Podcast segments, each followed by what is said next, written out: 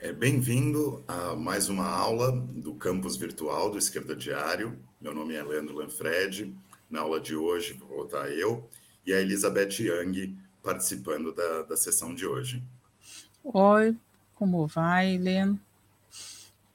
É um então. prazer poder estar participando aqui junto com você em mais uma sessão aqui do nosso campus virtual. É, vou fazer aqui uma introdução do que a gente vai fazer na aula de hoje. Tudo bem, vamos começar então, sim. Começar você com isso. Então, na aula de hoje, a gente vai abordar um período é, bastante rico na, na, luta de classe no nosso país. Na última aula, o Edson e o Ítalo abordaram o período da transição pactuada, da Constituinte, até o final do governo Sarney, incluindo o massacre dos operários na, na CSN. O uhum. período que a gente vai abordar, eu e a Elizabeth, é o período que vai das eleições de 89 até mais ou menos o Plano Real, em 1994. É o momento do, do início da ofensiva neoliberal no país. A gente vai mostrar as possibilidades da luta de classes que tinha nesse período, procurar tirar algumas lições dela e, ao mesmo tempo, a gente vai desmistificar algumas imagens que se tem desse período. Uma primeira imagem importante que a gente tem é um mito é o movimento Fora Color, que cumpre 30 anos esse ano, né? Inclusive. É verdade. É, e esse movimento tem toda uma imagem, né? Que era um grande movimento que unia todos e a esquerda. A gente vai mostrar uhum. as contradições desse movimento. Inclusive, só para já adiantar uma coisa, para não ver quão unânime ele era, a própria direção do PT, o Lula, demorou muito a aderir a esse movimento. E uma figura que até hoje é referenciada por uma esquerda que defende a conciliação de classes, o Brizola, por exemplo, só aderiu na última semana antes do impeachment esse movimento. É bastante curioso como a gente vai abordar e tentar desmistificar isso como esse movimento policlassista, que teve um papel inegável da juventude da Uni, acabou sendo dirigido pela burguesia. Então a gente vai tentar enfrentar esse problema e que como predominou um movimento pela ética na política. Essa imagem dos caras pintadas, do movimento pela ética na política, encobre algo que a gente vai tentar resgatar aqui, que é a forte luta de classes, as importantes lutas operárias e camponesas que aconteciam no período, que podiam não só é, fazer uma derrubada desse governo, mas inclusive contribuir para frear o neoliberalismo no país. Então, a gente vai estar abordando nessa aula o impeachment é, não como a vitória, que é o grande consenso, mas também trazendo o grande consenso que existe entre desde a burguesia uhum. a correntes da esquerda brasileira, mas abordando também como haviam os elementos de desvio é, nesse processo. É, sem entender como um desvio, como a gente vai mostrar, é muito difícil entender como uma suposta grande vitória acabou redundando num governo que, apesar de não aplicar na mesma intensidade os ataques neoliberais que o Collor prometia, é a continuidade da ofensiva neoliberal no país, inclusive fez é, algumas medidas até um pouco mais emblemáticas que o Collor do ponto de vista de privatizações. Sem entender o elemento de desvio, é muito difícil entender isso. É, e a gente vai mostrar nessa aula também é, que, ao contrário de uma imagem, um outro mito, né, o Itamar como se fosse um governo assim meio bonachão entre o Collor e o Fernando Henrique, como esse governo, que tinha alguns elementos discursivos, alguns elementos diferentes do Collor, e um, um ritmo da implementação neoliberal também foi um governo de continuidade da ofensiva neoliberal no país. Uma ofensiva neoliberal que a gente vai mostrar é, não foi exatamente no ritmo e intensidade que a burguesia queria. É, a burguesia, o plano neoliberal, tem que se haver com a correlação de forças. Então, Inclusive, o que a burguesia conseguiu aplicar no Chile, debaixo da ditadura sangrenta do Pinochet, ou na Argentina, é um pouco diferente do que ela conseguiu aplicar no Brasil e tem a ver com os processos da luta de classes que a gente vai abordar. A gente também vai abordar, né, além do, do governo Itamar, tentar descrever é, ele, descrever a grande, é, a grande coalizão de governo que tinha, mas também o papel do PT, que não era parte oficial da coalizão, mas garantia a estabilidade desse governo e assim ajudou a que acontecesse é, por esse caminho é, a continuidade da ofensiva neoliberal. E vamos também abordar criticamente, em primeiro lugar, as posições que foram adotando em todo esse processo a, a direção majoritária do PT, o Lula, a uhum. articulação, a direção da CUT, mas também abordar a, a, a política das correntes que reivindicam o trotskismo, é, correntes que a gente define como centristas, ou seja, que oscilam entre a reforma e a revolução, como em linhas gerais, adiantando algo que a gente vai desenvolver na aula, é, em algum sentido foram uma sombra do Lula e da direção majoritária do PT, e não acabaram oferecendo uma alternativa de independência perante a burguesia e seus planos de como lidar com essa crise, e nem sequer buscando, assim, desse ponto de vista, formar uma vanguarda, o que dizer, um setor de massas que pudesse passar por fora dos marcos do regime de 88, que não estava assentado. A gente está abordando aqui 89, o Constituinte foi, uhum. e foi muito abordado ali pelo, pelo Ítalo, pelo Edson, uma Constituinte que teve um grande papel dos militares, tutelando, é, garantindo vários elementos de continuidade é, da, arbitrárias da ditadura, várias, várias questões é, favoráveis à burguesia, etc., ao imperialismo. É, esse regime, essa Constituição, votada em 88, não significava uma hegemonia já constituída, e mas é, nenhuma corrente acabou atuando por fora desse marco, desse regime é, não assentado, mas que vinha se construindo ali desde a da, da Constituinte. É, isso é, assim dizer, os temas que vamos abordar na aula de hoje. E aí, continuando assim num, num sentido de introdução, antes de começar a falar propriamente é, do, do período, as medidas do Collor, como era a luta de classes, como é que estava a burguesia, a gente quer também, nesse sentido de introdução, é, trazer um pouco o contexto internacional que se insere esse período, Isso. vamos dizer, de 89 a 94. Então, se você puder contribuir aí né, nessa, nesse contexto, Elizabeth. Sim, Leandro. Olha, também queria fazer uma pequena referência é, um pouco antes, né? Porque é, no ano 92, que também esse ano é um aniversário, né? Porque são 40 anos da é, Guerra de Malvinas.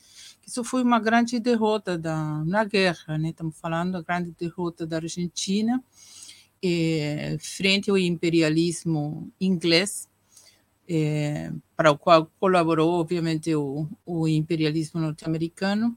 E essa derrota também fez, é, influiu né, no, no, resto de, pelo menos, o Cone Sul e Latinoamérica. Né? É, no caso da Argentina, foi uma derrota que se sumou à, à derrota da ditadura, que foi um, um, uma derrota da vanguarda. É, importante. Né? E eu queria marcar isso, que foi no ano 82, mas que influencia até, até hoje, e que permitiu também que o neoliberalismo eh, fosse implementado, no caso da Argentina, muito mais, talvez, com as privatizações, os. Eh, as reformas neoliberais do, do, do, Estado muito mais, né, muito mais aprofundadamente. E, mas também queria dizer que, que o neoliberalismo né, eh, não estava dado que seria exitoso, que seria um triunfo que essa ofensiva iria ter eh, no Brasil. Né? Estamos falando de, do contexto agora internacional, no momento que você está é, da época do, é, do 89, né, já depois da Constituinte e nas eleições, é, no contexto internacional das eleições de, que ganhou, acabou ganhando o Collor. Né. Então, é, nesse contexto internacional, eu acho que o que teve um, um peso enorme é, foi é, também a queda, a queda do muro de Berlim. Né? É, estamos falando é, é, que a queda do muro foi de alguma forma que simbolizou é, é, também o fim do stalinismo, de, de, de aparelho contra-revolucionário mundial, mas também foi uma derrota enorme né, para o movimento operário mundial, é a derrota dos estados superários. Que tinha sido uma conquista da Revolução de Outubro, de 1917. E naquele momento era é, um, é, uma nova etapa, vamos dizer, é, do imperialismo, da época imperialista, é, dessas é, crises, guerras e revoluções. É. Então, esse período nós chamamos também de restauração burguesa, porque essa derrota permitiu que a burguesia recuperara domínio nos estados do leste europeu e pensara e é, construir essa ofensiva chamada de é, neoliberal. Né? Isso, é, no final, já, nos, já tinha começado nos, nos anos 80. Né? Naquele momento, estávamos o momento que estamos falando agora, 89, 90, estávamos no meio dessas turbulências eh, no mundo e da queda do muro. Né? Eh, ainda não tinha se assentado essa derrota, por isso está falando estava no, no, meio desses eh, processos do leste europeu e então isso influenciou muito eh, também na subjetividade eh, das organizações de esquerda a nível mundial e, eh, e também foi mesmo no ano 91 que foi diretamente a, a queda ou, ou a, a dissolução do é, a desintegração para colocar um outro nome mais preciso da é, do que era a União Soviética. Foi a época que estava o Gorbachev. Então a ofensiva foi esse acordo político entre Reagan Thatcher Gorbachev inclusive o Vaticano é, naquele momento. Então colocou essa restauração capitalista colocou o imperialismo norte-americano na completa ofensiva. Essa é a origem, vamos dizer, do, do neoliberalismo. E também como um poder hegemônico eh, no mundo. É, muito maior que outros imperialismos eh, na história, porque eh, o domínio a nível planetário era é, superior e agora não tinha nem um bloco de estados superários, mesmo que dirigidos pelo stalinismo, mas que questionaram de alguma forma é, o capitalismo. Então, é, mas de novo, nós estamos agora num momento de crise para pensar hoje também, né? Essa, esse momento de crises eh, que começou no, no, ano 2008 com, com a crise do capitalismo eh, e agora né, na, na, guerra com a Ucrânia, estamos em novos, novos momentos desse contexto internacional, mas naquela época era realmente um, uma ofensiva que estava baseada, eh, naquela derrota dos Estados Superários, naquele momento. E, então, um pouco esse é, é, é, o contexto, mas mesmo assim eu queria voltar a dizer que não estava escrito que nesse processo é, essa ofensiva neoliberal é, já estava concluída e que seria aplicada 100% é, no caso do Brasil ou América Latina. Então, podemos ver já como chegamos aí a 89 e um pouco o, como foram os, essas seleções né, de 89, Leandro. Certo, é, é muito bom a gente pensar nessa perspectiva, né? É justamente como Sim. tem um contexto da restauração, todo esse contexto que estava em, em processo e não completamente consolidado, né? E menos ainda como já é, que o impacto é automático da, da derrota e cabe a gente pensar é, as possibilidades da luta de classes. Não estava dado que o neoliberalismo tinha que ser tal como foi. É, é, havia grandes possibilidades, como a gente vai tentar mostrar, é, da, da, classe trabalhadora, é, particularmente aqui no caso brasileiro. Com esse contexto, acho que é interessante a gente pensar aqui 89, né? O que é 89 no Brasil? 89 é o ano da primeira eleição presidencial direta desde os anos 60. É a primeira eleição depois da longa transição é, que a ditadura organiza, um governo civil eleito indiretamente, um vice eleito indiretamente, o Sarney, e que, é, e que tem, inclusive, depois da nova Constituição, Constituição, nas mãos do Exército, um massacre de operários ali na CSN. É, esse regime, essa democracia, é, tu, é essa democracia degradada, essa democracia para os ricos, que o regime de 88 consegue, misturando concessões sociais, como Edson e o Ítalo mostraram, com garantir continuidades, é, que vai pa passar pelo seu primeiro período é, presidencial. É, a gente entender a própria eleição e depois as crises no governo Collor ajuda a entender como esse regime não estava consolidado ainda. Não é automático que se vota uma constituição e se tem uma hegemonia. Uma hegemonia é, vamos assim pensar, um sistema hegemônico onde um ator representando uma fração de classe, uma classe, consegue é, mover diferentes outras classes em torno de um objetivo comum que favorece, sobretudo, esse setor é, de classe e, no caso, num país como o Brasil, também uma, uma parcela do imperialismo. Não estava dado é, essa hegemonia ainda. É, uhum. Não havia, nem mesmo na burguesia, uma hegemonia é, em torno da ofensiva neoliberal. E também não estava dado que o proletariado ia se colocar como mera ala esquerda desse regime. É, Para isso acontecer, é inseparável de pensar o papel do Lula e do PT para conseguir colocar o proletariado como um ator consolidado ali de dentro do, do regime. Para exemplificar como não estava consolidado ainda um, regime, apesar da, da votação da Constituição, não estava consolidado uma hegemonia, é, é, bem claro você ver o nível de pluralidade de candidaturas burguesas que se apresentavam em 89. Além do Collor, que eu vou falar um pouco mais em detalhe, a gente e, e do Lula, que, é, que eu também vou tratar depois, a gente tinha é, Ulisses, que era o presidente da Constituinte do partido do Sarney, a gente tinha representando uma continuidade mais direta da ditadura, né? é, da Arena, o Paulo Maluf, do PDS.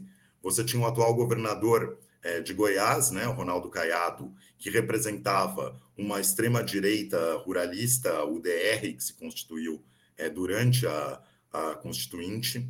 Você tinha o Mário Covas, do nascente PSDB, você tinha um representante das patronais do comércio, o Afif Domingos, e ainda o Brizola, pelo PDT, é, como uma ala mais nacional desenvolvimentista da burguesia. Você tinha esses principais é, é, políticos burgueses concorrendo. O Collor, ele era um outsider. Ele era um cara do Alagoa, de Alagoas, não muito conhecido nacionalmente, muito pouco, e que tinha, vamos dizer, dois eixos principais de discurso: modernizar o país e atacar o funcionalismo público, que ele falava que eram marajás. Ele ia caçar os marajás.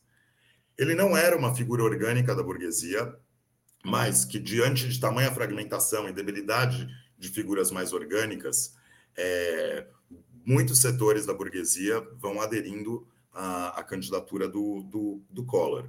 Eu vou trazer uma citação de um intelectual marxista lucaxiano, o José Chazin, é, que a gente não compartilha é, diversas análises e posições, mas é interessante o que ele escreve sobre o Collor no, no calor do movimento. Então, eu vou ler aqui uma posição dele. A renovação moralizadora colorista, que não é outra coisa senão a reatualização da substância econômico-social implantada à força em 64. Aí ele continua. A alma de 64 encontrou sua forma charmosa. E aí ele continua fazendo alguns cortes aqui.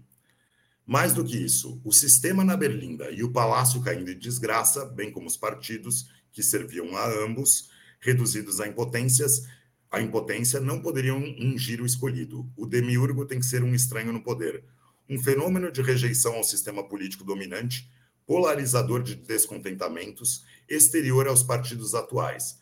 Basta pensar em Maluf e Afif, faces distintas do mesmo pesadelo político, para compreender que, é, que está sendo como tinha que ser. Collor brotou da essência a que pertence, da aventura bem calculada de uma ponta da sociedade civil e posto a cavalgar sobre a cabeça do povo, disseminando por toda a sua superfície, hoje, a partir dessa força, já tem conquistado boa parte do establishment econômico e político que o reconhece como seu candidato. Que a aventura integre também sedimentos oligárquicos regionais só confirma o exposto quanto à natureza e estrutura da dominação proprietária brasileira, tanto quanto a própria dimensão do aventureirismo pessoal que a candidatura exibiu em seus empuxos iniciais, sublimado no processo de campanha em ousadia e coragem oferecida como traços inerentes à figura do príncipe valente em seu galope redentor atlético e eletrônico. É, eu vou começar aqui pelo finalzinho dessa longa citação que eu li. Pode ser meio estranho, mas acho que é para ver o, o que, que a burguesia apostou. Né? É, era um cara que depois, quando ele é presidente, vai pilotar um caça de guerra, um Mirage, é, que tenta se mostrar um esportista, um cara moderno, eletrônico, aqui o, o Chazin usa, e, e que oligarquias regionais vão aderindo e parte do establishment, como parte da debilidade dos principais partidos que a burguesia tinha, que não poderia colocar seus sucessores. Então, ele está se referindo ao, ao MDB, que, apesar de presidir a Constituição e também ter o presidente da República, Sarney, é, não consegue ele fazer o presidente. Os partidos que representavam a continuidade da arena, né, o Afif e o Maluf, também não conseguem. Então você tem esse problema e a burguesia busca, numa tentativa bonapartista débil, a gente vai desenvolver daqui a pouquinho o conceito de bonapartismo, uma maneira de fazer o ataque às massas, à classe trabalhadora, que é implementar de forma brutal, a gente vai descrever como foi isso, o neoliberalismo, essa tentativa de, de fazer um ataque brutal neoliberal no país, que é o governo Collor. É... Aí, colocando uma, uma diferença em relação ao Chazin, né, ele não coloca o Brizola no campo burguês, né? Ele tira, né, na, naquela citação, o Brizola do campo burguês. Mas a gente coloca, inclusive, o Brizola era cada vez um desenvolvimentismo mais light, mais sombra de si mesmo, é... e, e, mostra, vamos dizer, é, essa, essa divisão é, na burguesia de, de como é, fazer, o, o, que fazer da, do, do país. Nessa eleição, além de todas as candidaturas burguesas que eu mencionei, você tinha a candidatura do Lula. Uma candidatura que tinha um grande apoio no movimento sindical e popular, na intelectualidade, em setores das classes médias, e que oferecia um programa é, bastante mais reformista do que a gente está acostumado a ver no PT. Isso é inseparável da imensa onda de greves que vinha acontecendo. É, então, era um programa que tinha temas como salário, inflação, e que colocava, com até alguma importância de agitação, o não pagamento da dívida, né? o não, a suspensão do pagamento da dívida, para ser preciso. É, mas é um programa que a gente está menos acostumado a pensar na, na boca do PT. É, e, como eu disse, isso é inseparável da, da, da onda de greves que a gente vai abordar. A eleição foi super polarizada, uma grande, um grande papel da mídia, é, e, e, o balanço, e eu já vou falar disso, né, mas o balanço que o PT é, tira, na verdade, é que eles tinham que ter ido um pouquinho mais para o centro. Então, eu vou ler aqui uma frase curta que o Lula faz numa entrevista. A gente vai colocar aqui na aula todas as principais fontes que a gente está utilizando, tá? É, é, o Lula dá uma entrevista no ano 2000 e aí ele fala assim: bem, por que, que perdemos? Acho que não ganhamos as eleições porque não tivemos a humildade de procurar o doutor Ulisses Guimarães para tentar conquistar os 5% de votos que o PMDB conseguiu naquelas eleições. Então, por que, que não ganharam? Porque eles não aceitaram compor com o partido que governava, o do Sarney. É por isso que eles não ganharam, porque eles tinham que ter conciliado com o partido do Sarney. É, e todo esse período que a gente vai abordar, a gente vai vendo crescentemente lições à direita, interpretações do PT que, pela derrota, tem que buscar mais conciliação com a burguesia. A gente sabe, a gente vê onde esse filme veio dar até os dias de hoje. Para exemplificar alguma dessas discussões, o PT tem, até em documento que a gente vai citar e vai colocar aqui no, nos links da aula, ele, o PT discutia em 93 que o PSDB era um partido em, dis, em disputa, que poderia fazer parte do campo democrático e popular. Talvez não é nenhuma surpresa encontrar o camarada Alckmin depois, no, supostamente, no campo democrático e popular. É, mas é, tinha essa definição. É, você vê toda essa, voltando aqui ao cenário né, de 89, essa fragmentação burguesa, setores da burguesia apostando nesse outsider, essa tentativa bonapartista débil, e um segundo turno muito polarizado, e que é, alguns setores burgueses apoiaram o Lula, como o PDT e o PSDB. Porém, o grosso da burguesia, e aí cabe um grande destaque da Globo, mas não só, diversas mídias e setores empresariais é, aderiram forte à campanha do Collor e cumpriram um papel decisivo no final da campanha. É, nas edições dos debates presidenciais, mas inclusive em vinculação do é, de um caso que o PT teria sequestrado o Abílio Diniz, né, que era um burguês bilionário, ele ainda é, né, está vivo ainda. É, na época ele era dono do grupo Pão de Açúcar e que o PT teria sequestrado. Então todo um, um todo um, um clima, vamos dizer, com termos atuais de fake news e edições para tentar propalar o Collor e garantir que esse outsider vá ser vitorioso e assim ter a, a implementação da ofensiva neoliberal é, brutal que o Collor tenta. Antes de entrar, vamos dizer, nas medidas do Collor, nessa, o que, que a burguesia tenta fazer e o racha que isso cria na burguesia, é, eu já falei mais de alguma vez aqui nessa parte que o Collor é uma tentativa de bonapartismo débil. Então, agora seria interessante, Elizabeth, né, é, a gente ter um explicar um pouco mais esse conceito e, e todo esse cabedal uhum. assim conceitual de hegemonia, bonapartismo que a gente está usando aqui nessa aula. Sim, queria fazer também assim dois comentários eh, pequenos. Eh, um que eu achei engraçado que quando você falou daquela figura de eh, de Collor que era esportista, que ele pilotava aviões, o que o Mena na Argentina mais ou menos, e não era um outsider, porque era é, um peronista, né, dirigente do partido histórico com base na classe operária, e, mas ele também tinha esse perfil, dizer, ele jogava basquete, golfe, andava com o Ferrari, pilotava, é, é, incrível, ele tinha esse perfil também é, meio assim, se será um estilo da época. É, e depois aquele aquele fato, bom, ao Globo foi assim fazia montagens incríveis. Teve um canal inglês, o Channel 4, acho que era esse que fez um documentário de, e explicava como ao Globo fez tudo na montagem para as eleições, para demonstrar é, o ruim de Lula, o PT, e inclusive esse caso do sequestro da, do, daquele dono de pau de açúcar. se soube de, depois, ano depois, que tem inclusive um dos sequestradores, um argentino, que obrigaram eles, quando eles saíram do lugar e, e a polícia iria levar eles para a delegacia, obrigaram eles a colocar a camiseta da, do PT que dizia assim, Lula presidente. Então, todos os, as, os focos da imprensa eh, sobre eles para tentar agitar essa ideia, esse perigo de que vem eh, os guerrilheiros, sequestradores da burguesia, eh, Lula e o PT.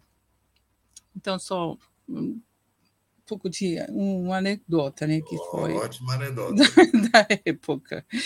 É, então, você falou assim de desenvolver o, conceito de Bonaparte, que no caso de Collor justamente ele foi muito débil, né, porque ele não conseguiu é, por pouco tempo, né, porque ele fez todos esses ataques sem conseguir é, se situar como um verdadeiro bonapartista e, inclusive, conquistar uma hegemonia, como se conseguiu fazer o Menem na Argentina. Inclusive, ele teve que atacar setores eh, da burguesia e do exército. Ele atacou até com armas, é um setor do exército no ano 90, é, que se rebelou contra é, os ataques do neoliberalismo, um setor nacionalista burguês, que não estou falando que seja a favor das massas, é nacionalista burguês, mas que estava contra é, entregar alguns privilégios que tinham como burgueses e militares que inclusive tinham sendo parte do é, foram parte do, do, genocídio da ditadura militar mas que nesse momento enfrentaram a Menem.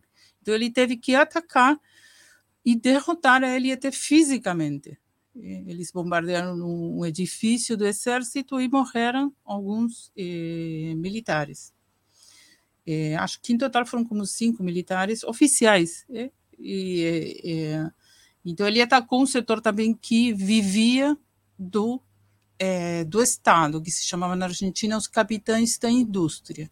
Eles viviam do Estado, bom, todos viviam do Estado, mas esse setor era já é, é via de muitos é, benefícios diretos do Estado burguês, então eles queriam liquidar é, também, e fizeram. E fizeram Menem fez, depois de fazer isso, aí ele conquistou uma certa também hegemonia, e sobre essa hegemonia ele acabou sendo eh, um, um, governo bonapartista, eh, por cima justamente das, das, das classes sociais, né? Porque também o, o bonapartismo é um regime, né? O, o, o regime que tem a ver que a classe que economicamente é dominante é, é não alcança para ela os métodos democráticos é, da democracia burguesa para poder governar. Então, é, ele precisa se elevar por em cima das classes sociais e apoiada, em geral, no exército ou nos, é, é no aparato da repressão no aparato militar ou policial e se colocar por em cima e, e, das classes sociais fundamentais, estamos falando, e, e, e fações de classe e, também. E, sobretudo quando as situações as situações são mais de contradições de classe mais eh, agudas. Então, é a forma de a burguesia poder é, dirigir e que não fique fora eh, das suas mãos ah, o controle eh, da, da sociedade. E, então, é, esse é muito comum, essas formas de, de dominação, esse regime bonapartista, nos momentos de maior decadência ou crise do capitalismo. Às vezes também fala eh, Trotsky que é uma espécie de antessala, uma forma de futuros eh, regimes fascistas. E um pouco, isso é, é, é, é, possível encontrar, vamos colocar também na bibliografia que você diz, nos escritos latino-americanos, é, é, outros, em geral, os escritos de Trotsky, é, de Leon Trotsky, esse que eu tomei é, outra vez sobre a questão do bonapartismo, esse chama. É, está nos escritos de Leon Trotsky, fevereiro de 1937. Agora, tem umas formas de bonapartismo que são mais específicas para o continente latino-americano, eh, para semicolônias latino-americanas, que é diferente para te falar desses eh, regimes bonapartistas da Europa, ou inclusive de países capitalistas centrais ou imperialistas. Né? Eh, nesses casos, é uma forma também é, de que é, o governo de, é, das semicolônias que está relativamente frente a uma burguesia relativamente débil, uma burguesia nacional relativamente débil, e um poderoso proletariado, poderia ser o caso do Brasil, né? um poderoso proletariado é, então, esse regime bonapartista e um governo bonapartista tem que de alguma forma, se elevar por em cima de, dessas classes e tentar é, governar, e tem aí um tinte, vamos dizer, é, particular. Um tinte particular, porque ele tem que lidar entre o capital estrangeiro, também o imperialismo e as massas. Né?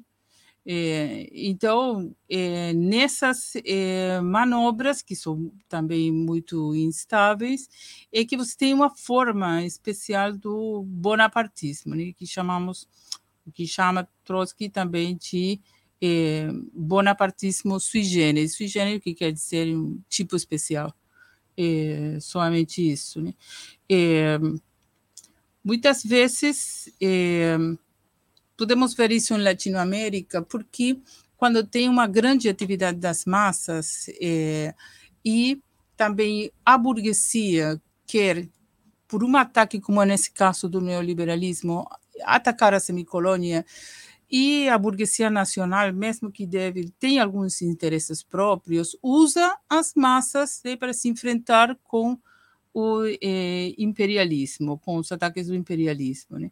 Isso dá uma características particulares eh, de algum tipo de bonapartismo, eh, no caso das semicolônias.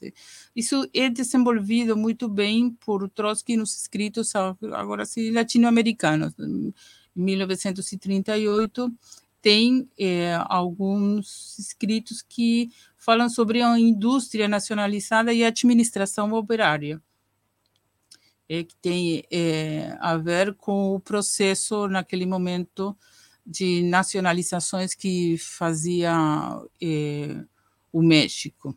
Né? Então, esse mais ou menos é o, o caso do, do bonapartismo. Mas o Collor foi um, um, ele tentou se colocar por em cima das classes, mas eh, e atacou diretamente a classe média, o proletariado e inclusive todos os burgueses, mas não eh, conseguiu. Não conseguiu, porque era muito é um bonapartismo, um intento de bonapartismo, um bonapartismo muito débil. É, então, e é, antes de começar agora a falar exatamente a brutalidade da ofensiva neoliberal que o Collor tentou fazer, a gente também vai fazer uma novidade nessa aula. A gente vai fazer três pequenas inserções do, do camarada Claudio Honor Brandão, que é um, um camarada é, que, que milita e, e, é, e militava naquele período também, né? em Trabalhadores da USP, viveu todo esse período e vai trazer é, reflexões e memórias do período, da luta de classes do período.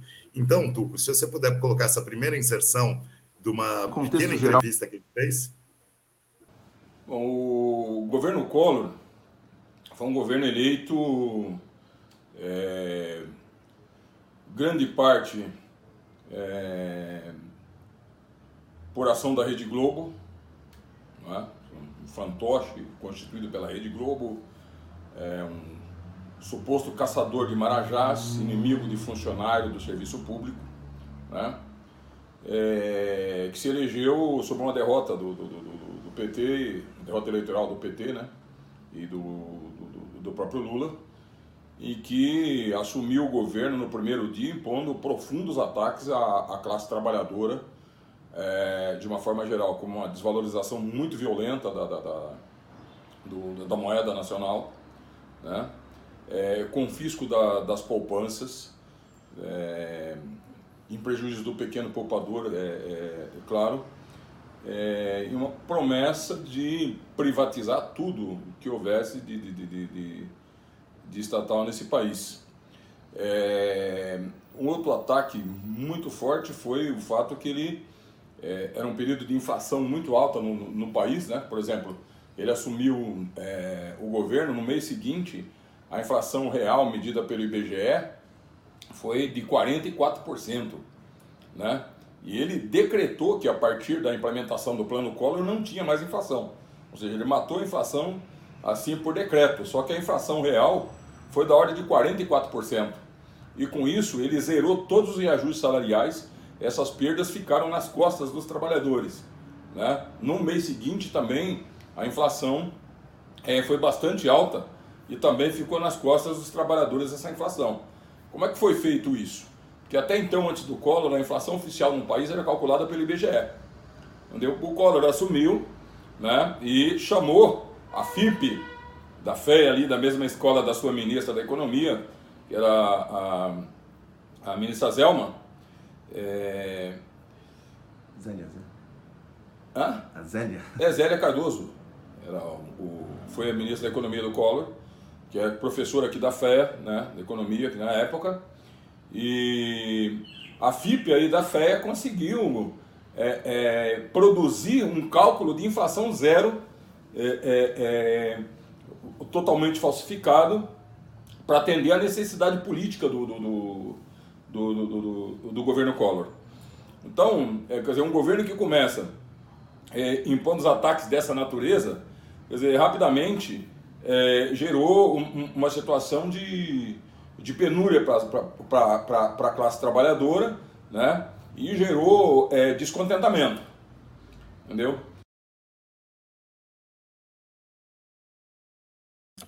Então, né, nessa primeira passagem, né, que a gente vai ter várias aqui do o Brandão mostra, né, várias o nível de ataque do Collor e o que vai gerando no movimento operário, que depois a gente vai retomar com mais coisa e mais é, fala do Brandão também sobre como estava a situação no movimento operário.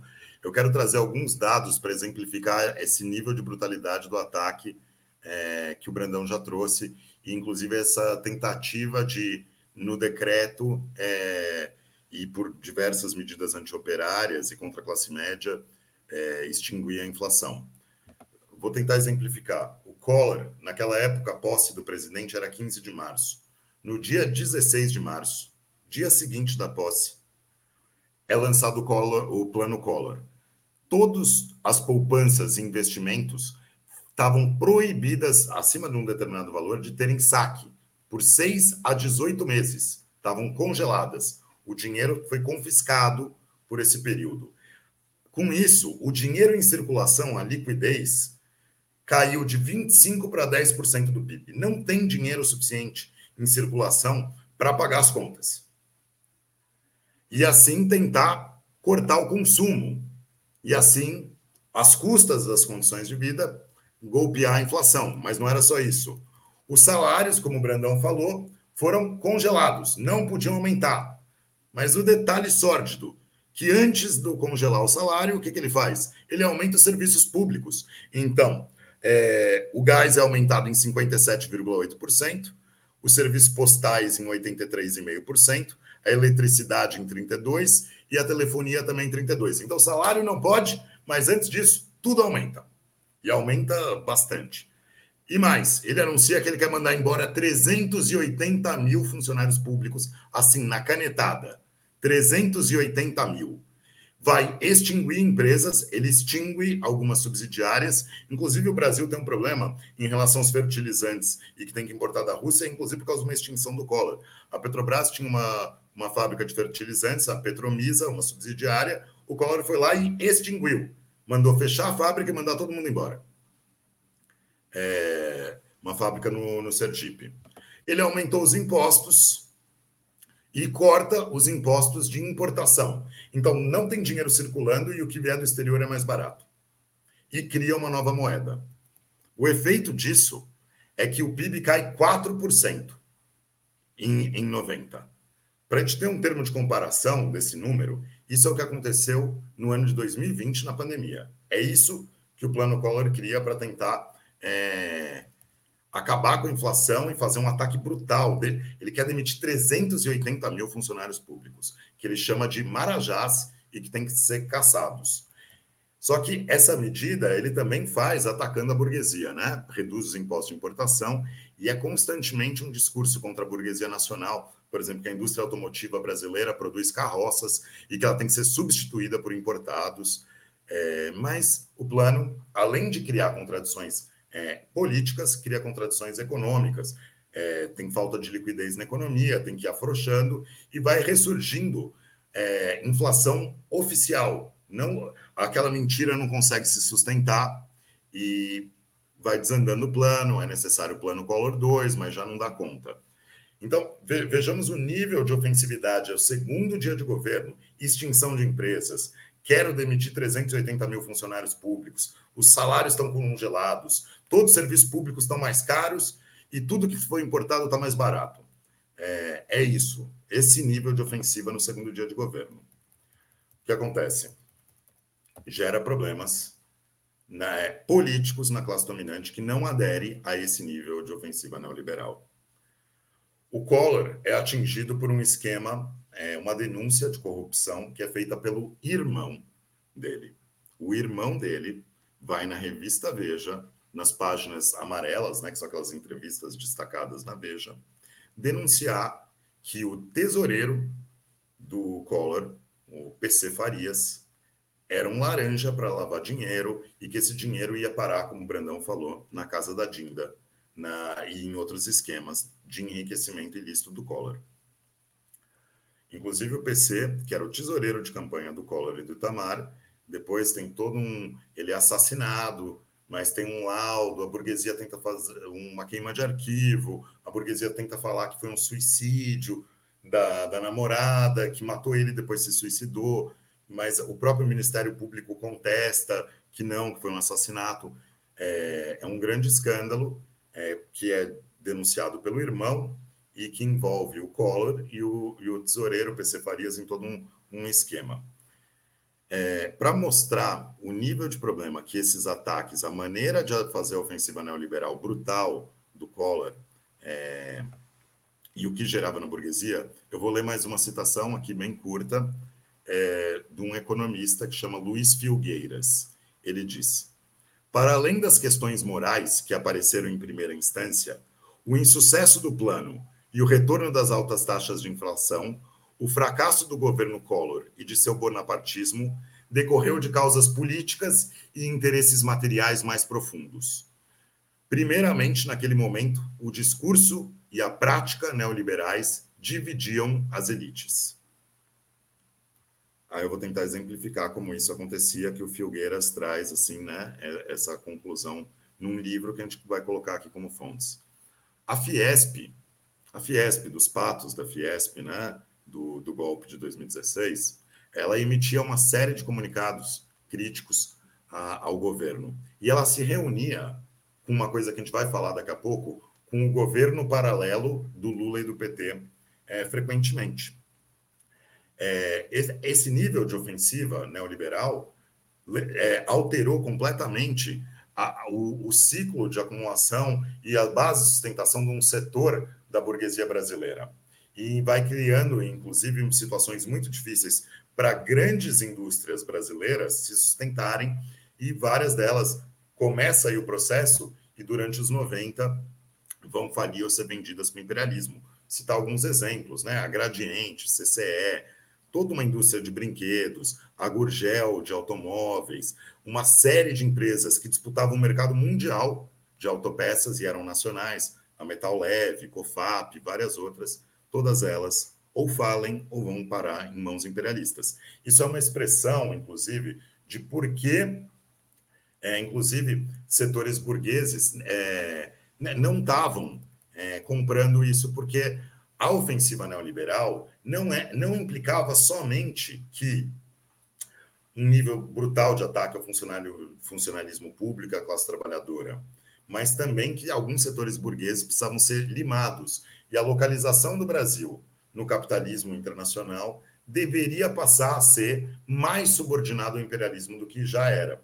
E assim o país se especializar mais no que ele veio aos poucos se especializando mais na produção de matérias-primas e que as indústrias nacionais deveriam se tornar imperialistas ou o país importar é, esses produtos. Alguns setores da burguesia tinham que ser limadas. Então não tinha esse consenso. Isso se expressou já nas próprias eleições, com os tucanos, por exemplo, apoiando é, o, o, Lula em 89, mas se expressa né, nessas posições da Fiesp é, e de alguns burgueses.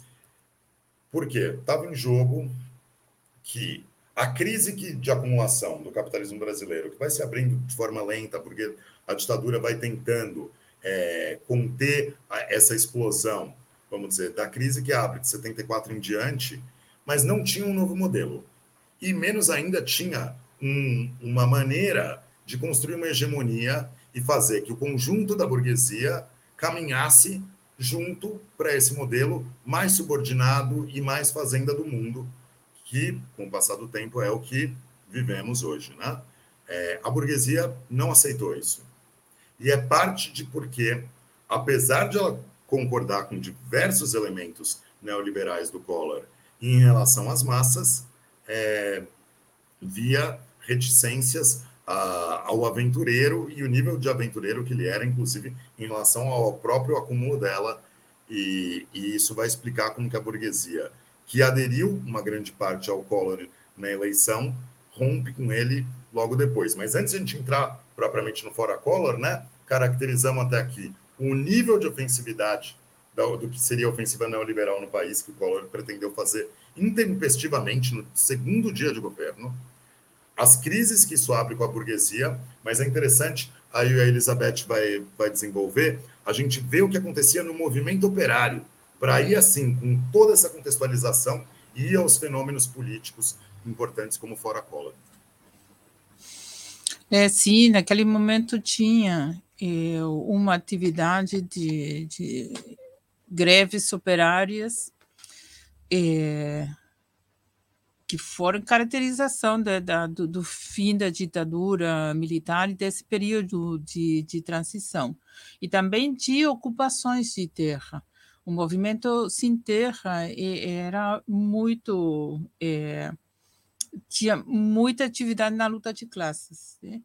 É, isso, nesse período, continuava porque de novo, diferentemente do que foi na Argentina, o Collor não conseguiu derrotar um setor importante do, é, ou faz, do proletariado ou fazer uma grande derrota, uma derrota assim histórica para nada, né, da, da classe trabalhadora é, brasileira. Mas no caso da Argentina, o, o Menem cada vez que, que tentou é, privatizar algumas das, das empresas estatais, das comunicações, dos eh, ferroviários, por exemplo, teve luta dessas categorias de trabalhadores que enfrentaram ele. Enfrentaram, lutaram, foram derrotados, mas se enfrentaram, inclusive, uma classe operária que tinha sido a sua vanguarda esmagada na ditadura militar e depois tinha sido é, o país derrotado, como falei ao início, na, na Guerra de Malvinas. Mas, mesmo assim, o proletariado argentino resistiu esses esses ataques. E aqui o, o proletariado brasileiro e o, e o, e o, o movimento camponês também é, fez processos históricos né, de, de luta. Inclusive, fomos com o Leandro para o caso do sociólogo Carlos Haag, que ele fez aí, eu gostei disso, um quadro e onde ele coloca eh, num período que vai desde 78 até inclusive Lula, mas vamos precisar, nos anos que nós estamos falando agora, a quantidade de jornadas é, não trabalhadas e é, é, nesses períodos é, políticos. Por exemplo, é interessante na transição de Sarney, que os camaradas falavam na aula anterior, desde 85 a 89, teve 93 milhões, para fazer números redondos, né? 83 milhões é, de jornadas não trabalhadas por greves.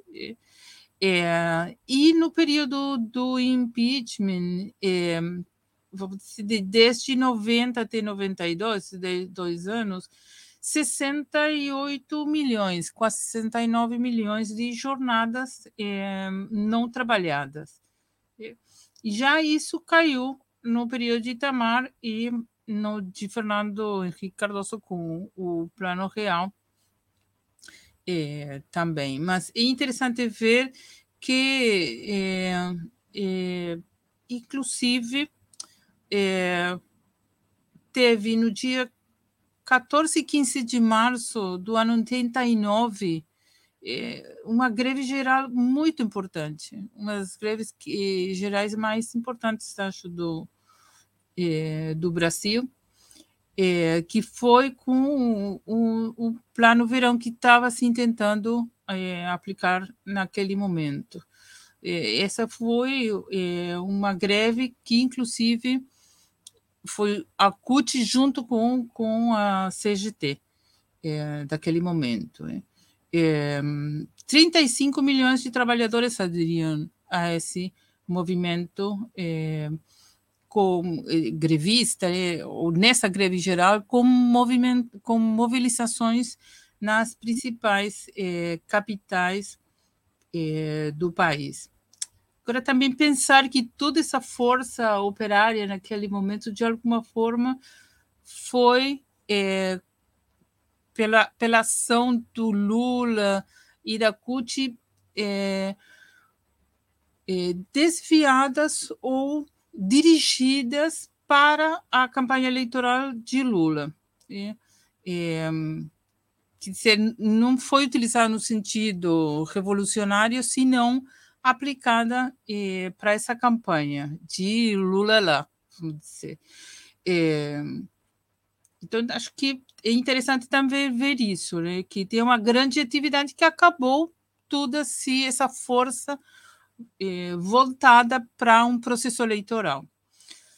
Eh, que finalmente vou, acabou sendo eh, derrotado também, porque, eh, por tudo que já falou o Leandro antes, é, ganhou o Collor. Né?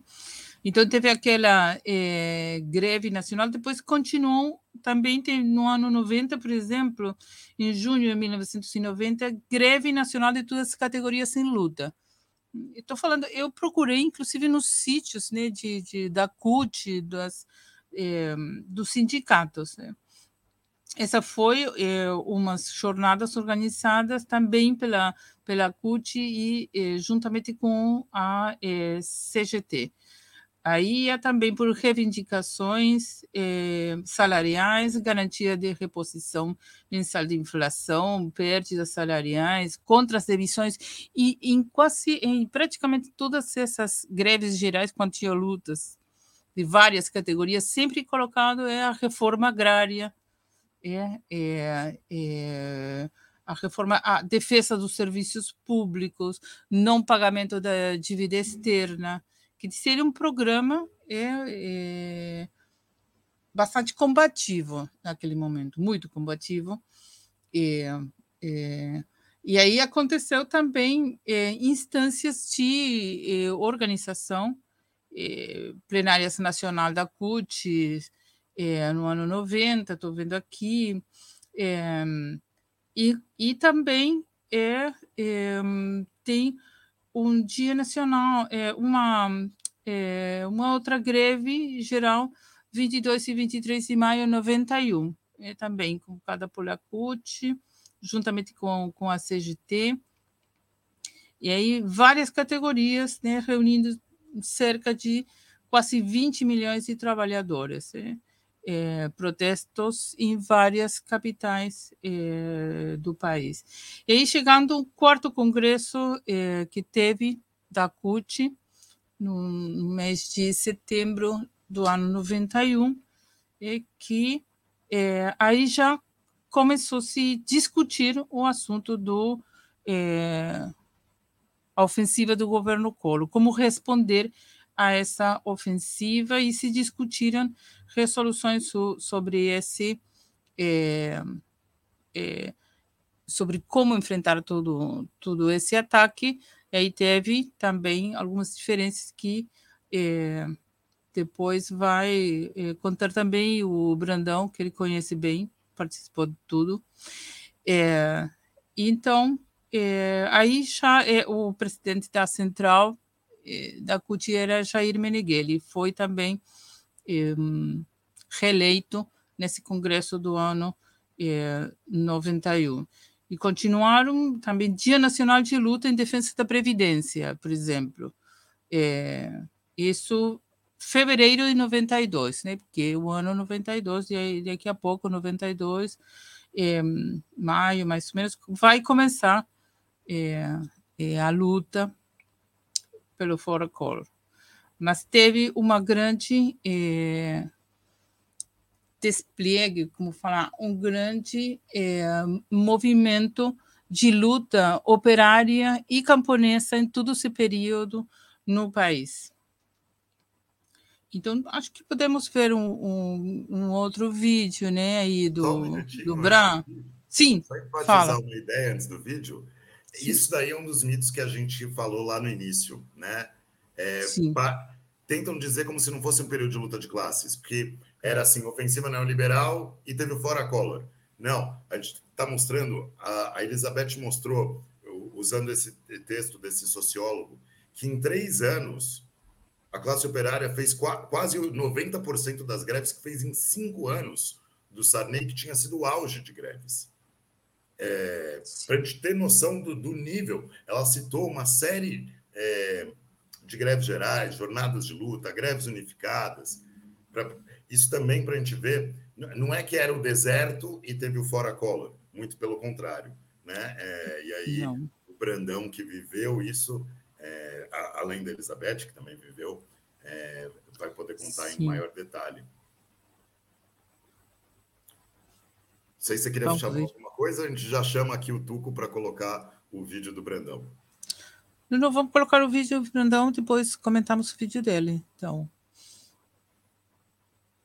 setores da esquerda, é, em face a esses ataques, né, a, a, o projeto a, profundo é, é, é, do, do, neoliberalismo, é, que, que não incluía só as privatizações, mas toda uma série de outros ataques aos trabalhadores, né, é, setores da esquerda da CUT começaram a discutir levantar uma, a necessidade de colocar o movimento fora Collor, entendeu? que não emplacou no primeiro momento, porque a articulação, os setores mais aderidos da CUT se recusavam a levantar é, essa, essa, essa questão do Fora Collor, a, do PT também, né?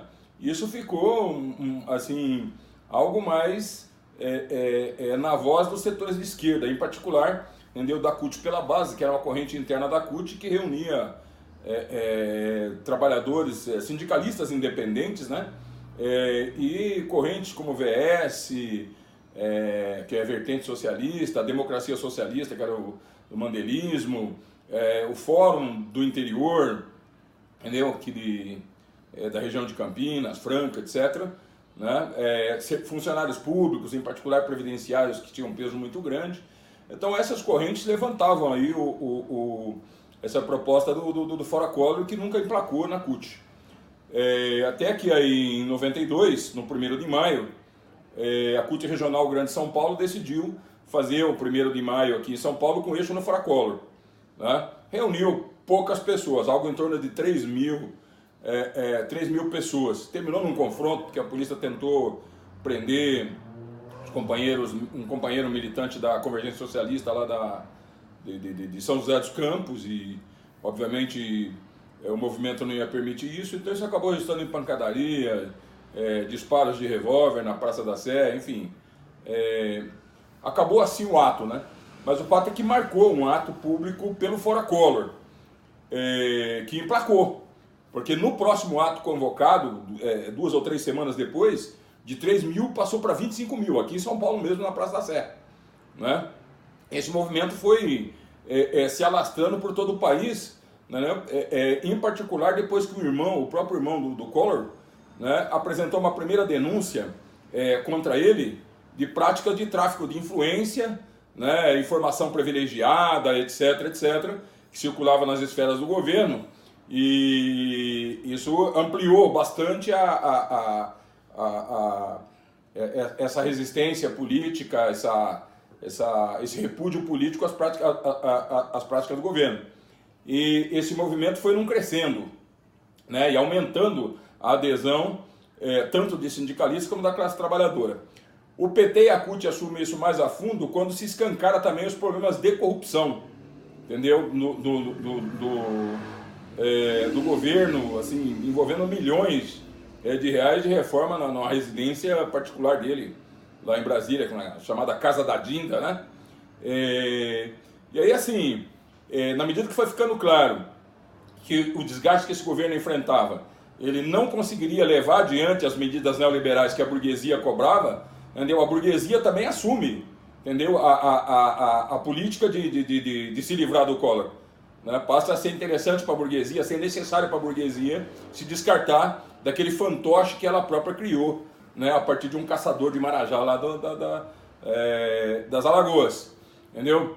E aí a burguesia assume também essa, essa, essa, essa bandeira do Fora Collor, só que é, é, num, com eixo, com viés totalmente diferente daquele viés que era o viés que vinha sendo levado e que precisava, é, pela classe trabalhadora, né, e que precisava ser aprofundado nesse sentido, tá certo? Que era um viés de combate aos ataques, a, a, aos ataques, né, aos direitos trabalhistas, né, um, um combate às medidas do, do, do, projeto neoliberal, das privatizações em geral, etc., né, a restituição dos direitos tirados, a devolução das poupanças confiscadas, quer dizer, é, havia uma série de demandas né, da classe trabalhadora naquele momento que também levantava é, é, é por, em setores da vanguarda as campanhas contra o pagamento da dívida interna e da dívida externa, entendeu? E todo um, um, um, um é, é, uma questão política programática levantada pela vanguarda por setores da classe, entendeu? Quando a burguesia assume, não, a burguesia tratou de desviar isso, a burguesia tratou de colocar o foco na questão que eles chamaram na época de ética na política, como se, se, se fosse possível ética na política sob a égide do Estado burguês. Né? Algo praticamente é, é, é impossível. E o que, que ocorre? Né? Ocorre que é o seguinte, o PT, articulação né, da, da CUT, entendeu? Quer dizer, abraçam essa causa, essa, essa, essa causa e essa bandeira da burguesia. Né? é, é, quando a juventude, cara pintada, dirigida é, é, pelo Lindbergh Faria, pelo PCdoB, vem à rua, entendeu? ela já traz entendeu? O, o eixo de ética na política. Entendeu? Então tudo gira em torno de ética na política. Era assim, é, é, é, o Brasil contra o Brasil pela ética, entendeu? E nenhuma palavra, entendeu? É, é, em relação aos direitos dos trabalhadores, nenhuma palavra em combate à sangria das riquezas do país por conta do pagamento da, da, da, das dívidas interna e externa, né? Ninguém, nem, nenhuma palavra contra as privatizações, né? É, é, e tudo mais. Com a, a, articulação ao setor majoritário do PT e da CUT, entendeu? abraçando tá certo, o, o, o impeachment, entendeu?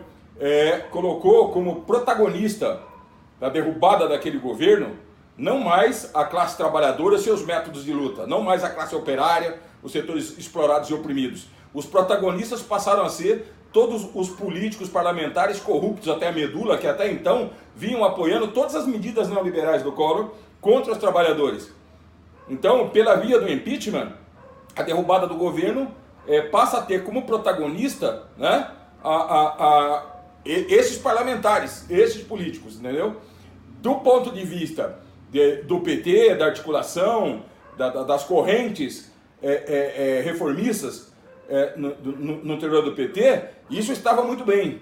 Entendeu? O problema é, é, é que, mais grave, entendeu? é que mesmo as correntes esquer, à esquerda, né, como a CUT pela base, a, a Convergência Socialista, a DS, os sindicalistas que se reuniram no encontro de Belo Horizonte, né, ao é, abraçar também a saída pelo impeachment, como aliás tem dirigentes sindicais hoje, é, dependendo o impeachment, do, a saída do, do, do, do, do, do Bolsonaro pela via do impeachment, eles retiram o protagonismo da classe operária, entendeu? É, é, é, desarmam entendeu? as mobilizações, porque se o, o, parlamento vai votar, já tinha maioria no parlamento, etc., não era sequer necessário mais a ação das massas. Entendeu? Então isso não só leva à retirada do protagonismo, mas também da, da, da, da, da desmobilização. Né? E se a burguesia conseguiu, é, por um lado, tirar o protagonismo da classe operária, né? e por outro lado, é, é, desviar o foco das medidas neoliberais e colocar o centro é, é, é daquele combate, né? Em torno, tendo como eixo a ética na política, isso deveu bastante né, à, à, à política traidora da direção majoritária do PT e a adaptação das correntes centristas, entendeu? que é, não foram capazes de apresentar uma alternativa diferente dessa, uma alternativa de independência de classe, onde a classe trabalhadora mobilizada com seus métodos de lutas entendeu, pudesse ser protagonista da, da, derrubada revolucionária daquele governo, que essa possibilidade teve colocada concretamente né, é, a partir da, da, da, mobilização da classe trabalhadora em aliança com a juventude estudantil, os movimentos sem terra, sem teto, entendeu? teria derrubado esse governo é, é, é pela ação revolucionária das massas no, no, no, é, no Brasil. Essa oportunidade se perdeu né, não só pela política traidora da direção majoritária do PT, né, da articulação e, e, e é, no PT e na CUT, mas também pela adaptação a esses setores por parte das, da, da, das correntes de esquerda. Tá, tá muito bem, muito claro, né? O, o Brandão. Você quer comentar um pouco esse vídeo? Eu quero comentar, sim. É, é, nesse. É, na verdade, queria falar um pouco do. que foi naquela época, um pouco antes, né? É, o PT, nós participamos no, nós estou falando o PTS da Argentina, o partido aqui na Argentina, nós participamos do, do congresso, do, do primeiro congresso do PT, que foi no ano 91. E eles convidaram muitas delegações do mundo, né? Tudo, tinha até da ETA, sei lá, do Rifundazione Comunista, que só eram os primeiros anos é, que tinha se dissolvido os partidos comunistas é, no mundo. E na Itália teve um setor resistente, bom, refundação comunista, para dizer, né, só desde onde até tinha partidos de Portugal, tinha partidos do, de, do Latinoamérica, né? E da Argentina várias delegações. Os participantes foi muito interessante, mas é, uma questão que tem a ver um pouco também com o contexto internacional que estavam falando no início, é, com a queda do muro e do que chamavam de socialismo real já sabemos que não tinha nada de socialismo. É, então, o, o, uma das resoluções desse primeiro congresso do PT foi tirar do seu programa o socialismo. Eles colocaram uma formulação assim, socialismo petista, mas inclusive esclarecem por aí, eu procurei no, no mesmo sítio do, do PT, que encontram é, das formas de de qualquer forma de ditadura, inclusive a ditadura do proletariado, tentando fazer aí uma confusão, mas é, com certeza tirando a ideia de que o objetivo era é, apontar ao socialismo, a uma sociedade socialista. Isso foi tirado do, do programa é, do PT. E o outro era o regime, ao mesmo tempo, o regime interno do PT, é, que foi restringido, bastante restringido,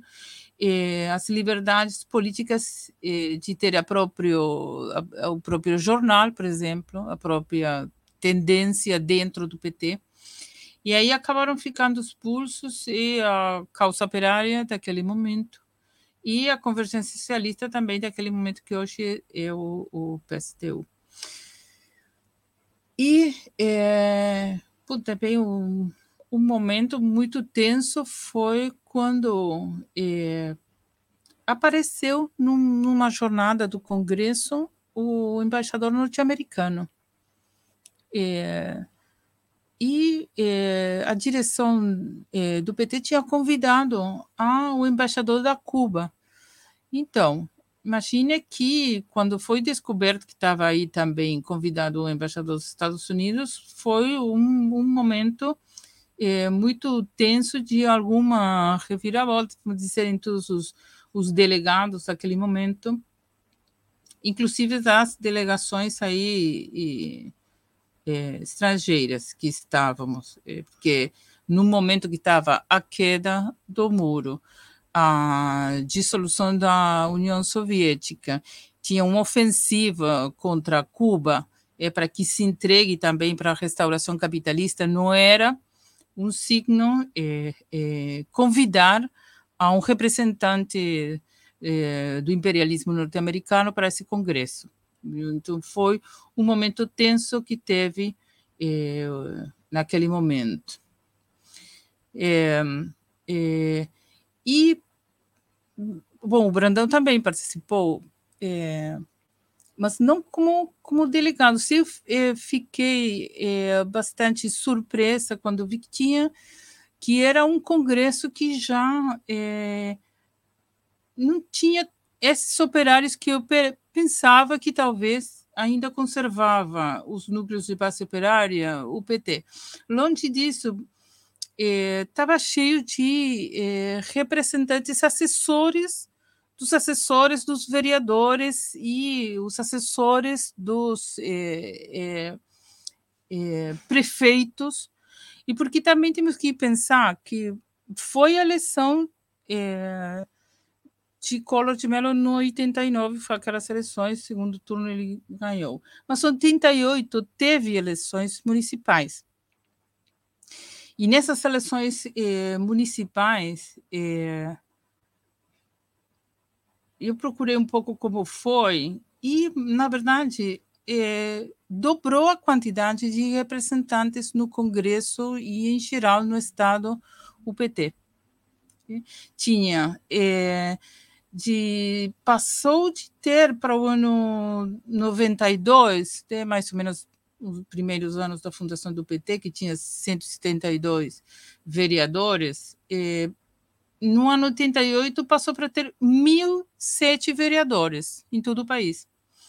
E ganhou nessa eleição hum, 36 prefeituras a mais importante que ganhou o PT foi a de São Paulo com a Luiz Erundina. Só São Paulo, naquela época, tinha 150 mil funcionários públicos. Então, o peso do Estado burguês também, e a administração do Estado burguês, que já pressionava também.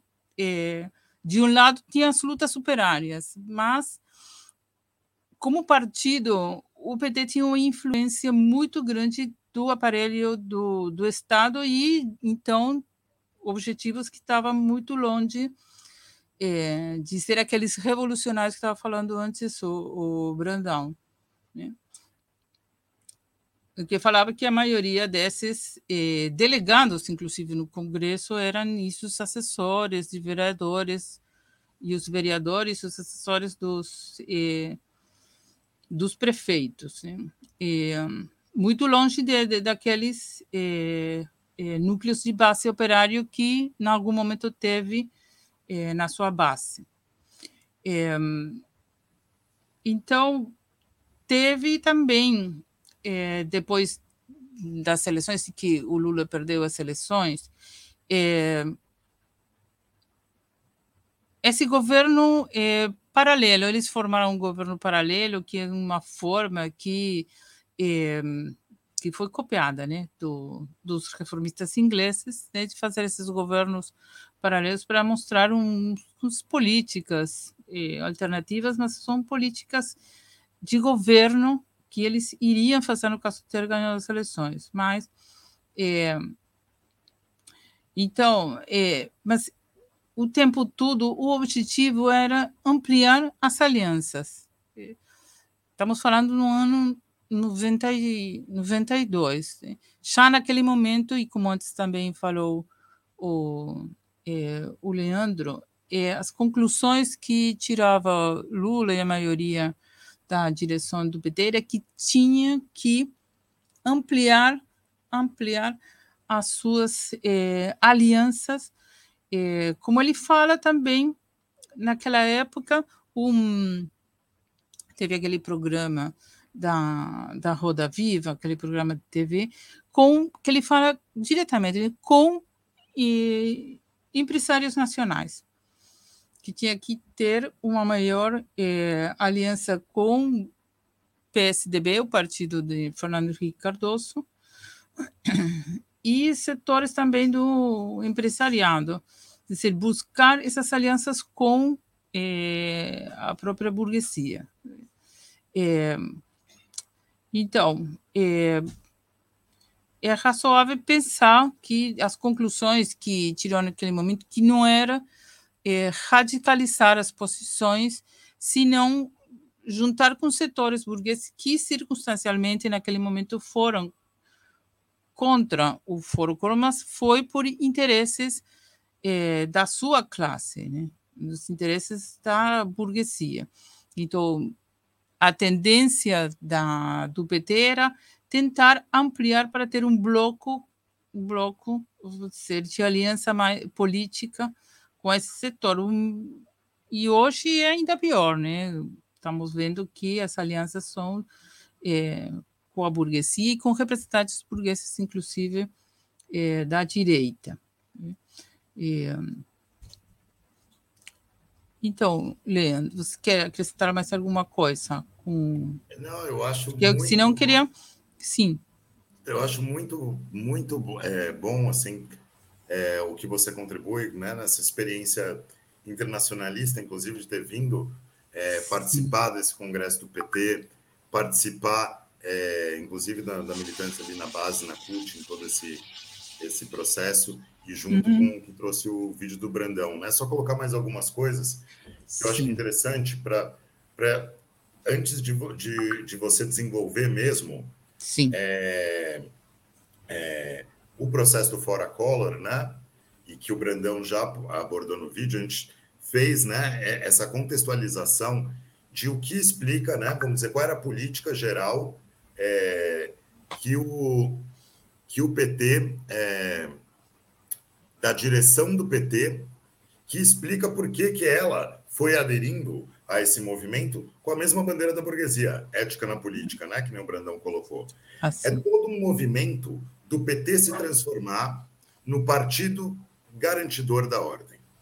Então, é. a Elizabeth mostrou, inclusive, o próprio Congresso como ia expressando muito mais um peso de assessores parlamentares, é, é, resoluções como eliminar os centros de poder paralelos dentro do partido, né, que era para expulsar a causa operária e a convergência, é, é, retirar, é, é, ser contra qualquer referência à ditadura do proletariado. Não é que defendia antes, mas agora voltou abertamente contra. Do ponto de vista político, esse congresso ele também discute né, que o PT vai ser uma oposição institucional e nas ruas ao Collor. Mas toda a estratégia está em se preparar para ganhar as eleições de 94 é pensar que a ofensiva neoliberal está criando rachas circunstanciais na burguesia, temos que aproximar os burgueses, o governo paralelo, é, inspirado no trabalhismo inglês, né? a leal oposição da sua majestade é, é, o governo paralelo, né? eles explicitamente dizem se inspirar em como é o trabalhismo na oposição na Inglaterra. É, e, e, com o governo paralelo tentar trazer a Fiesp, o PSDB, para fazer um bloco que facilite e mostre para a burguesia como é, o PT pode ser um bom administrador do capitalismo é, se for eleito em 94. Está tudo em função de ampliar alianças para 94. O PT vê que ele pode vencer o executivo e está tudo subordinado a isso. Então, quando começa a ter um, é, um nível de o descontentamento operário, que já se expressava em todas as greves, Aparece um fenômeno da crise política em torno da corrupção, o PT tenta atuar de toda forma que não seja disruptivo a, a ordem para que possa se apresentar calmamente como quem pode se eleger em 1994. E uma parte que a gente não pode separar disso é algo que Elizabeth já estava desenvolvendo.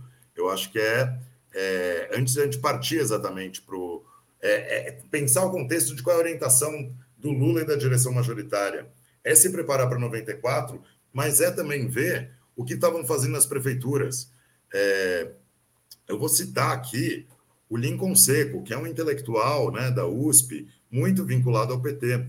E ele diz que as principais, algumas das prefeituras, como Ribeirão Preto, que era o Palocci, ou Londrina, foram as primeiras privatizações de telefonia do país, antes do Fernando Henrique. Então, o PT administra prefeituras, quer mostrar orçamento participativo e a um modo petista de governar, mas também está mostrando para a burguesia que também, é, do ponto de vista programático, pode assumir aspectos da ofensiva neoliberal que ela quer. E, e mesmo na, na, mais emblemática das prefeituras, né, que é a de São Paulo, da Erundina, é, que ficou conhecida por mutirões e outras coisas, mas é bom também lembrar do papel da demissão e repressão é, dos rodoviários da antiga estatal, porque tinha uma estatal de transporte urbano é, rodoviário, a CMTC, na, na prefeitura dela. Então, eu acho que é bom, vamos dizer, a gente pensar esse contexto de qual é a orientação do PT, que vai expulsando é, correntes é, que reivindicam o trotskismo, mas tem uma orientação centrista, é, e quer se oferecer como, como uma opção institucional, né? valorizando o processo institucional e a, a gente vê a transformação, que a gente já foi vendo a transformação ao longo em, em, da aula, particularmente do Edson e do Ítalo, mas aqui tem uma virada de chave. Aquele partido que nasce sem generais e sem patrões, ele já faz um esforço concentrado de tentar atrair a Fiesp e o PSTB. E passa a assumir uma parte, uma parte do receituário neoliberal, como as privatizações que faz em Londrina e Ribeirão Preto. Não à toa, o Palocci, depois no primeiro governo Lula, cumpre o papel de articulador do PT com capital financeiro. É, ele já mostra desde do, de 90 e algo é, esses serviços. Então, essa estratégia ajuda a entender o que o Brandão falou que eles entram no movimento para não ser disruptivo. Eles entram no movimento para ir com a bandeira da burguesia. Ética na política. Eu, é, essa contextualização acho que é crucial para a gente entrar agora um pouco mais em detalhe. A Elizabeth, que viveu esse processo também aqui, militando no, no Brasil, poder desenvolver mais sobre o movimento Fora Color. É, também é, tem outro vídeo do Brandão sobre isso. Não sei se você quer falar antes. Ou... Sim, eu queria colocar mais uma coisa, porque com a luta dos rodoviários de São Paulo, que você colocou, é, a repressão foi muito importante. E eu me lembro que teve, inclusive, reação é, de um setor de vanguarda que começava a fazer experiência com a, o modo petista de governar. E seria o slogan deles, né, de, do PT, mas que já um setor do movimento operário começava a fazer essa experiência. É, teve uma, uma organização interessante, muito interessante, dos trabalhadores que chamavam os, é, as garagens vermelhas. É, eles se juntavam ao setor de vanguarda, é, que estava dirigindo a luta, a greve e a resistência contra eh, a, a, privatização desse setor ainda estatal de ônibus eh, em São Paulo. Era um, um, setor de dirigentes jovens, e eu particularmente conheci vários deles, e, e a repressão foi muito importante. Eles chegaram, inclusive, no setor até queimar uma, uma bandeira do, do PT. É, foi muito forte naquele momento, uma tensão importante com esse setor que estava em, em, em luta. Queria colocar isso, né? E você que agora vemos o, o vídeo seguinte do, do Bran. Sei. Você pode colocar, Tuco? É, quando esse movimento ganha força, se coloca de fato a, a, a possibilidade da derrocada do, do, do, do governo Collor, é, começa a se discutir, bom, fora Collor e o quê? E aí que o bicho começa a pegar. Fora Collor e o quê? Porque a burguesia e, e é, é, a CUT o setor majoritário da CUT e do PT, obviamente abraçaram a tese do impeachment, uma saída por dentro do regime é, democrático burguês. Ou seja, sai o Collor, que já está desgastado, queimado, etc., e entra o, o, o, o seu vice, que é Itamar Franco. Foi eleito na mesma chapa, na, mes, na mesma chapa que o Collor. Entendeu? E isso passa a ser é, assim, o centro do debate. É, havia resistência entendeu? entre os setores que resistiam contra essa, essa, essa, essa política, né? é, haviam duas posições. Tá certo? Uma posição era a que foi levantada pela Convergência Socialista, pela Causa Operária e outros setores, que era fora Collor e eleições gerais já. Quer dizer, implica fora Collor e Itamar e eleições gerais já. Ou seja, tudo que esses setores conseguiam avançar era na violação do calendário eleitoral da burguesia. Mas também era uma saída, entendeu? Nos marcos do regime democrático burguês. Se não através do impeachment, mas através da substituição através do processo eleitoral burguês. Né? E você põe fora todos, entendeu? E o processo eleitoral burguês garante a volta de todos, ou seja, tudo dentro do, do é, tudo dentro do regime. Né? E havia um outro setor, entre os quais a gente, é, eu e, e, outros companheiros aqui do Sintusp, inclusive, é, nos localizávamos, que era um setor que a gente dizia que não. Quer dizer, que a gente tinha que buscar uma saída, aproveitar o desgaste é, é, daquele governo, entendeu? Que era um desgaste, sim, do regime burguês, da democracia burguesa, era a prova né, de, de, de, da, da, degeneração é, desse regime, para tentar avançar numa saída superadora, de colocar, qual seja, a luta é, por um governo é, é, operário e camponês. A luta por um governo que só podia se constituir entendeu, sob a derrocada do regime de conjunto. Não só a derrocada do, do, do, do calendário eleitoral da burguesia, que não ia mudar absolutamente nada. Né? E foi nesse, nesse, nesse marco, a essa altura, que se deu o que ficou conhecido aqui como o Encontro de Belo Horizonte, que na verdade foi um encontro que reuniu os setores à esquerda da CUT. Os setores à esquerda da CUT que reuniu sindicalistas, né, dirigentes de sindicatos importantes. Tipo assim, é, é, o companheiro Zé Maria do PSTU era presidente da Federação é, Metalúrgica de Minas. Né? É, outros companheiros eram dirigiam o sindicato dos metalúrgicos de Campinas, entendeu? metalúrgicos de, de, de, São José dos Campos. Então estamos falando de setores importantes da categoria, tinha sindicatos de petroleiros, né? sindicatos importantes do funcionalismo público, químicos, plásticos, ou seja, havia um setor importante dos trabalhadores ali. Naquele encontro se abriu sim a possibilidade né, de levantar um chamado, entendeu? A derrubada revolucionária do governo, né, a partir dos métodos de luta da classe trabalhadora, seja greves, é, piquetes, ocupações de fábricas, etc. Ou seja, botar o governo abaixo, né, com, com, com uma política, com um programa é, é, é da classe operária de saída para a crise. Para isso era necessário romper entendeu? com, com, com, com, com o regime é, é, é, democrático burguês. Para isso era necessário ir além né, da, da, da, das eleições gerais. Para isso era necessário impulsionar entendeu, a, a organização dos trabalhadores entendeu, por, é, é, por todo o país. E era perfeitamente possível fazer isso a partir da, daquela quantidade de sindicalistas presentes. Podia, por exemplo, chamar um novo encontro, de, de, desde aquele, né, que reunisse todos que se dispusessem a é, lutar nas ruas pela derrubada revolucionária do governo, entendeu? pelo não pagamento da dívida externa, pela devolução da dívida externa e dívida interna, pela devolução das poupanças, pela reforma agrária é, é, sob o controle dos trabalhadores, reforma urbana e todas as questões que se levantavam naquele momento, entendeu? É, é, é, colocando aquele movimento numa rota de, de enfrentamento direto com, com, com, o capitalismo e com a ordem e com o poder da burguesia. Então era, era possível avançar nessa eleição.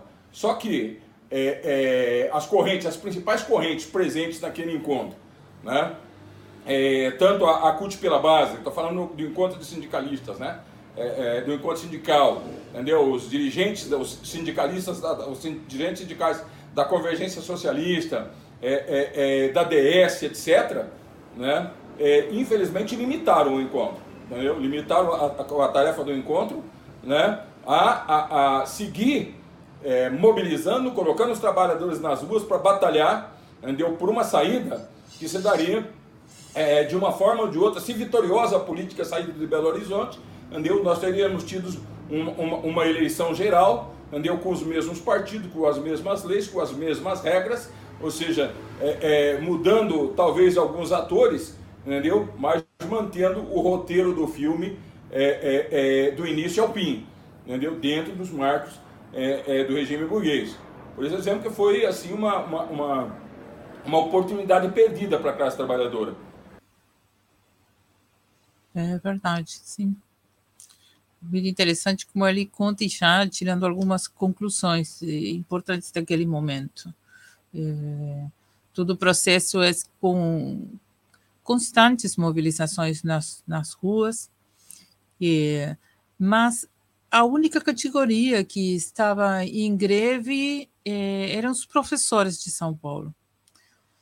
É, as outras não, justamente porque é, esse processo dirigido pelo PT e o CUT evitava qualquer luta desde as organizações operárias, é que fosse essa forma é, que você falou antes, Leandro, policlassista, ou talvez com todas essas mobilizações populares, onde a classe operária estava presente, mas diluída, não organizada desde as suas próprias categorias. E, então, nessas mobilizações, o orador mais importante praticamente sempre era é, o Lula Lula estava compartilhando esse, esse cenário, essas, essas, falas com personagens como o Fleury, eh, que foi o responsável pela massacre de Carandiru. 111 presos mortos, que, que foi é, o, o impacto é, que teve repercussões internacionais. É, até hoje, né? Porque depois fizeram filmes de tudo. É, impactante foi esse essa é, massacre e mas esse movimento, quer dizer, os objetivos, primeiro, movimento na ética na política, não fora coloreira, é, é, não pelo ataque ao movimento operário, sino pela questão de corrupção, essencialmente. Quando que, bom, na parte também o, o Breu fala como se fosse possível é, ter política, ética na política num Estado burguês. Né? Obviamente que, que não. Mas é, é importante esse caráter do, do, do movimento, é, um caráter popular, e dirigido é, com política eh, e dirigentes eh, governadores de partidos burgueses como Carso do Fleury, embora o, o, o eh, Lula fosse um dos principais oradores em todos os os atos. E como conta também aí o Brandão nas mobilizações, por exemplo, na Anhangabaú, já quando foi a votação do Fora Color, era um, uma tela gigante eh, no vale, onde cada um, milhares né, eh, nas ruas, o único, desses milhares nas ruas, o único que estava organizado eram os professores de São Paulo. Então, os professores de São Paulo, sim, né? Cada vez que aparecia Fleury no palanque, eles xingavam, óbvio, né? Porque eles estavam lutando pelo Fora Color e lutando contra o governador do estado. É, então, era o único setor organizado. Aí você via também que era possível que se não só os professores, mas os conjuntos das, das categorias estivessem organizadas com o objetivo da, dessa derrubada revolucionária que falava é, o Brandão. Mas vamos um pouco antes, seria pensar todas essas categorias operárias apontando uma forma organizada com seus próprios métodos, quer dizer, com uma nova greve geral. É, é, nova, estou falando que teve, havia tido uma greve geral poucos anos antes.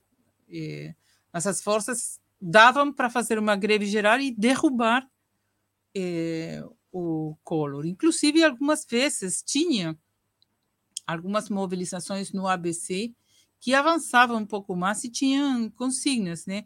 de Fora Collor e Itamar, greve geral, greve geral para derrubar. É, eu vou falar é, a estrofa, mas não vou cantar aqui, como era, se cantava nas ruas, mas era assim, é, é Fora Collor e Itamar, greve geral, greve geral para derrubar. Então, a greve geral estava colocada para é, aquele momento, é, tinha forças para fazer e foi um freio e um desvio permanente eh, das principais direções do, da classe operária, do proletariado, que era o, o Lula e a CUT, fundamentalmente. Muito, e a CUT muito mais que hoje, né? Eh, a quantidade que tinha de sindicatos e eh, milhares de trabalhadores nas bases, e muito ativos. É, então, acabou esse dia da votação do impeachment, onde cada um dos milhares que estávamos aí na, na no Vale de Anagabaú, é, festejando cada vez que um deputado votava, depois de um discurso, não sei quanto tempo, como se fosse é, também falando da, da ética na política, contra a corrupção, esses caras que até hoje são corruptos, né? É, votando a favor do impeachment. E quando acabou tudo isso, alguns setores ficaram aí festejando nas ruas, mas todo mundo voltando à sua casa. E toda essa força eh, que tinha para realmente ter, não só acabado com, com esse governo, senão, eh, pelo menos, eh, colocar umas tendências revolucionárias dos trabalhadores efetivamente nas ruas e com o greve, com uma greve geral que poderia ter é, acontecido naquele momento, porque as forças estavam, as forças estavam.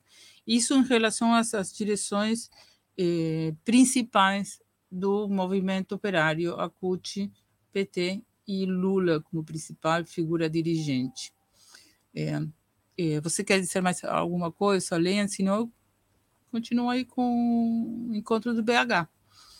Só colocar alguma Sim. coisa antes do encontro de BH, tem uma divisão de trabalho que acontece, né? Porque enquanto a CUT está segurando e tentando separar essa onda de greves brutal que a gente mostrou, que uhum. em três anos de Collor chegou a 90% do auge histórico de cinco anos de Sarney, é um, um, um movimento de greve muito importante, então tenta isolar as greves, as lutas operárias de um movimento político que a UNE assume um protagonismo com uma linha que é para abrir caminho para a burguesia e os caras pintadas e a ética na política, etc., como o Brandão tanto mostrou. Era um movimento assim, policlassista, mas isso não tira a possibilidade que os revolucionários tinham de intervir com uma linha operária, desenvolver os elementos operários é, nisso, que aí, particularmente, o balanço da, da oportunidade do Congresso de BH mostra, vamos dizer, de uma forma mais concreta o que poderia ter sido feito, né? Que oportunidade é, se desperdiçou, como disse, é, o, nas, usando as palavras do Brandão. E, e, aí a Elizabeth vai poder desenvolver mais aí sobre o Congresso, mas a gente vê assim o nexo do que esse Congresso de 100 sindicatos, com a importância deles, né, como o Brandão falou, o potencial que ele tinha para oferecer uma marca dentro é, desse processo e fazer, inclusive, é, dar outros potenciais. Você assumia isso sobre o Congresso, Elizabeth? Sim. Olha, o, é, o interessante desse Congresso, primeiro, eu peço dos sindicatos que tinha aí, o número eram 100 sindicatos, que não era é, pouca coisa, né? Então, era um núcleo para começar desde aí e ter política para o conjunto do, é, é, da classe operária e, e, e, inclusive para o conjunto é, da CUT. Por quê? Porque também é, era possível é, é, falar, discutir nesse encontro é, a preparação de alguma forma de do que falava antes de uma ação própria da classe operária, uma greve que poderia ser uma greve geral, mas começar, por exemplo, com um novo encontro incluindo dirigentes e eh, da UNE, da UBS, que estavam também nas ruas, iam com suas organizações dos estudantes, incorporar o movimento eh, sem terra, movimento sem teto, movimento sem terra que tinha muita atividade naquela época, e começar, então, a ter um, uma organização fortalecida para poder, eh, não só porque só esse encontro enfrentar eh, ao governo com o resto dos sindicatos que são parte dirigidos pela articulação, que era nesse momento uma importante maioria da CUT, eh, eh, não era, eh, digamos, o que a, a,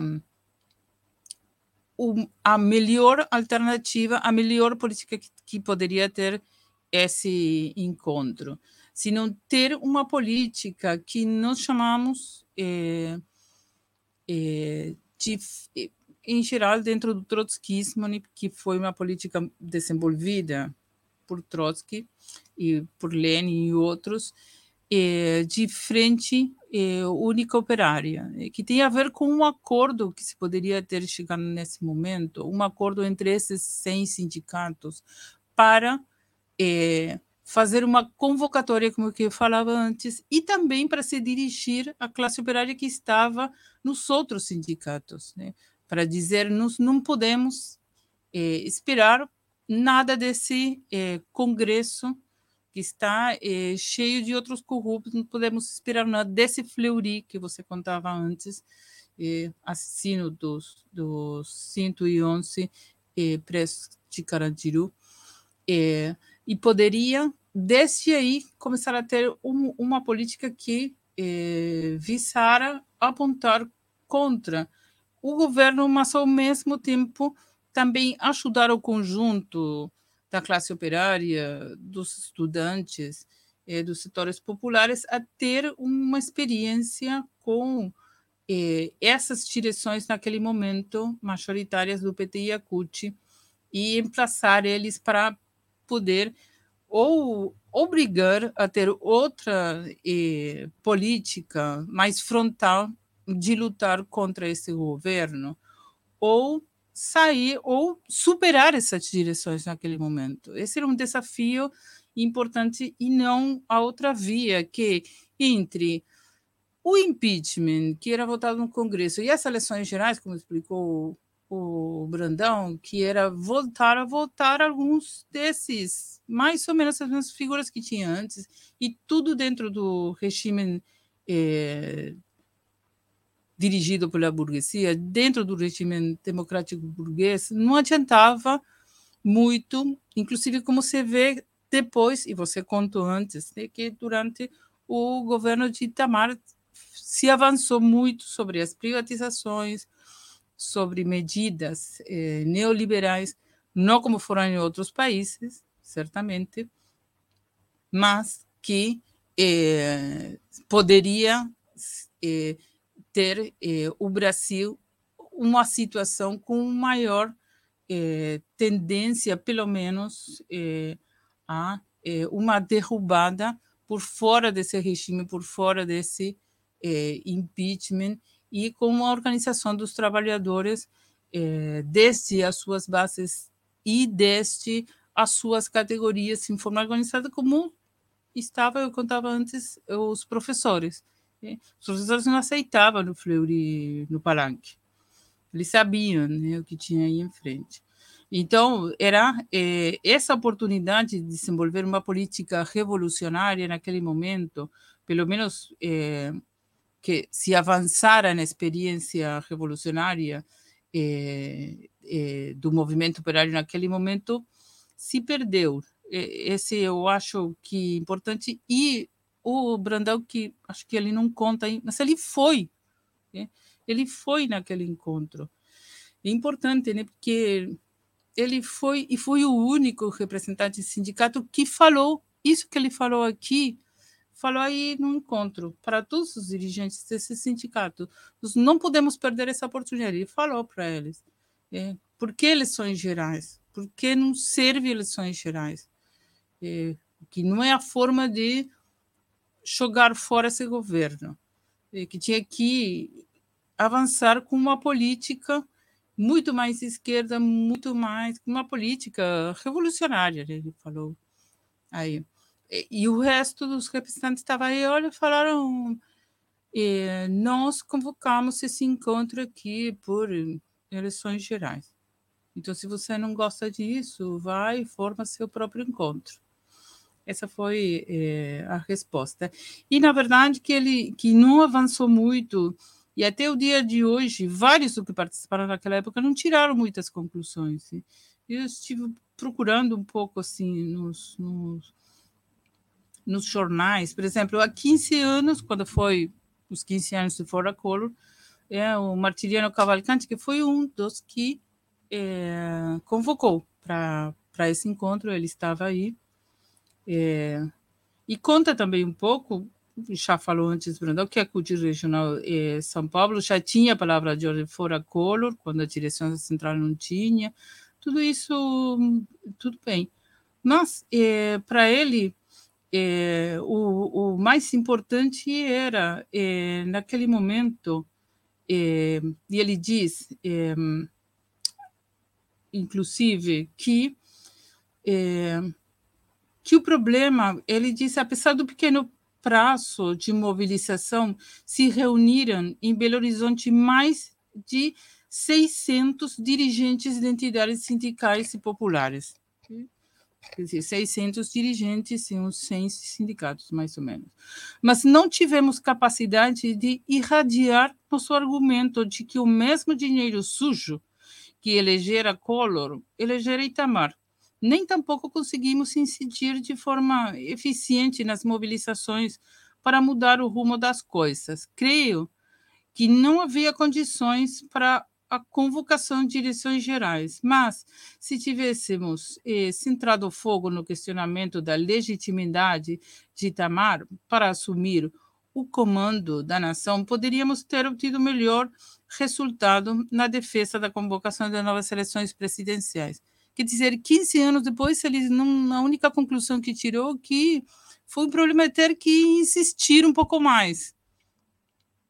Insistir um pouco mais que o dinheiro sujo do, da corrupção do que elegeu o, o Collor foi da mesma sujeira que elegeu Itamar, quer dizer, é muito pobre né, a, a, conclusão, com toda essa força que tinha aí de dirigentes sindicais, eram todos dirigentes que estavam à esquerda, estamos falando, à esquerda do PT e da, e da CUT, né, porque tinha seu correlato, todos esses dirigentes sindicais, dentro também do eh, PT. E aqueles que já estavam fora, como o caso de Causa Operária ou do é, da convergência socialista também estava à esquerda, obviamente, né? à esquerda do PT e a CUT. E isso está publicado, né? essas, essas conclusões que ele tira 15 anos depois do Fora Coro se chama e está no jornal do PSOL. É, o Valério Cade também. Ele, para ele, o, o, principal ele disse assim, né, num, numa matéria que se chama Memórias Frágeis, é, que, é, é, que foi é, faz pouco, né, 2021, por aí, que ele publicou. É, ele diz: ah, erramos ao subestimar a possibilidade de estabilização democrática liberal num país da periferia. Ele ficou surpreso porque é, pode ser, né, que achava que não teria uma estabilidade democrático-liberal. É, mas ainda mais, ele disse, erramos muito mais em apostar na possibilidade de disputar pela esquerda a influência de massas ao PT. É. Esse, esse ponto, ele depois coloca que tiveram os outros erros, né? É, que não, não, fomos capazes de evitar a explosão da corrente revolucionária que, que, que era a elite é, em Latinoamérica, mas que o importante era que erramos ainda mais ele coloca em apostar na possibilidade de disputar pela esquerda a influência de massas ao PT. Bom, essa oportunidade de Belo Horizonte era uma oportunidade real de disputar pela esquerda essa influência eh, de massas que tinha o Lula, PT e a CUT, desde um setor de vanguarda, mas que tinha alguma influência. Eh, os sindicatos são organizações operárias, mas com certa influência de setores de massas. Né? Então, a forma era tentando, desde esse encontro, que nós poderíamos definir como, como uma tentativa de, de acordo entre sindicatos, uma frente única operária, para desde aí ter uma política para ganhar mais eh, setores do movimento operário, do resto da CUT, das bases operárias, que eh, poderiam ter um, um, um, uma política que não ficasse por dentro do regime como eleições gerais ou mesmo o impeachment, né, como explicou bem o Brandão, e tentar sim uma queda, eh, pelo menos que questionara profundamente o regime ou deixara o regime democrático burguês muito debilitado para impedir que atacasse é, com a política neoliberal, como se fez depois é, no, no governo de Itamar com o Fernando Henrique Cardoso como ministro de Economia, com o plano real é, e as consequências que significou, senão que poderia é, ter sido, pelo menos, deixar um regime burguês muito mais debilitado e, obviamente, abrir também processos pré-revolucionários ou mais revolucionários, mas, como mínimo, deixar um regime burguês muito mais debilitado para impedir o máximo que se poderia, naquele momento, eh, a aplicação das políticas neoliberais. É, é, sei que você acha, porque falei um pouco demais, talvez. Não, não, foi ótimo. Eu vou fazer uns breves comentários e avançar um pouco mais aqui no, Sim. no balanço e a constituição do governo Itamar. É, eu acho que a gente precisa pensar, né, do ponto de vista teórico, a frente uhum. operária não cai do céu. A, a, a burocracia sindical ela não quer a unidade da classe trabalhadora. Uhum. É, vai ter que ser imposta a frente única operária. Então, a, o papel que um bloco de vanguarda um bloco de vanguarda que tenha uma, uma correlação de força que permita fazer esse chamado e impactar, é um elemento crucial da estratégia. Como que a partir de um acúmulo de forças, você consegue forçar é, a fechar acordos é, para colocar à frente pautas operárias, como da inflação, emprego, contra a privatização, é, da dívida, como o Brandão falou, estava é, colocado colocado no primeiro plano as demandas operárias, que é o que foi jogado para fora no meio do processo do impeachment, para assim poder lutar pela queda revolucionária é, do, do, do, governo é, Collor e Tamar, né? e não é, entregando a, as mãos à burguesia. As correntes, como o Brandão desenvolveu, ficaram presas dentro é, desse regime que nasce Lembremos da aula do Edson e do Ítalo, né? cheio de papel dos latifundiários, do imperialismo, vários lobbies, os militares, esse regime democrático degradado, né? enquanto o Lula, que não queria, queria tudo em 94, ele passa a defender, fora Collor, eleições gerais em 1994, o que as, esquer... o que as alas esquerdas estão defendendo é, fora a Collor, eleições gerais em 1993 porque esse processo está acontecendo em novembro, dezembro de 92. É, como disse o Brandão, é, mexer um pouco no, no, calendário, mas é dentro de algumas regras do jogo. E, e então, é, tem esse problema programático, tem um problema do sujeito, de como desenvolver o sujeito, e também de pensar, é, vamos dizer, um certo semi-etapismo, né, de vários balanços. Na época, e tem correntes até hoje, é, como o MES, como o PSTU, o Valério Arcari mesmo já tinha escrito isso, mas agora está revisando todo o passado dele para poder se reconciliar com o PT, né? É, tinham escrito, fazendo uma analogia do, da queda do Collor como se fosse o fevereiro brasileiro, sem ver é, que fevereiro, né, além de ser uma mudança de regime, que não foi o Collor, é, criou os soviets. Né? É, Para ter surgir algo do tipo no Brasil, tinha que o encontro de BH impor é, um, um, outro programa e, impor a Frente Única Operária. Então, qual era a lógica? Primeiro Collor, uma vez derrubado o Collor, a gente vai avançar contra mais coisas. É, é, contra isso que ele revisa e faz essa crítica né, que, que Elizabeth leu. Ah, a gente achava que ia ser mais instável, mas não foi. Que surpresa. É, porque, sim, é, é uma visão objetivista que a queda de um governo, não importa muito como, com qual sujeito, vai levar a fortalecer a luta operária.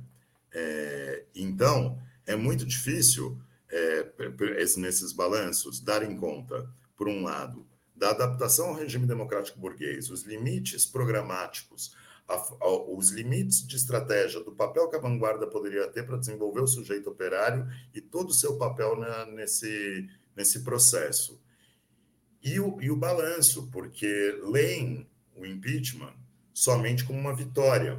E aí fica muito difícil de entender justamente a estabilidade do regime e não entender os elementos é, de desvio que foi esse impeachment.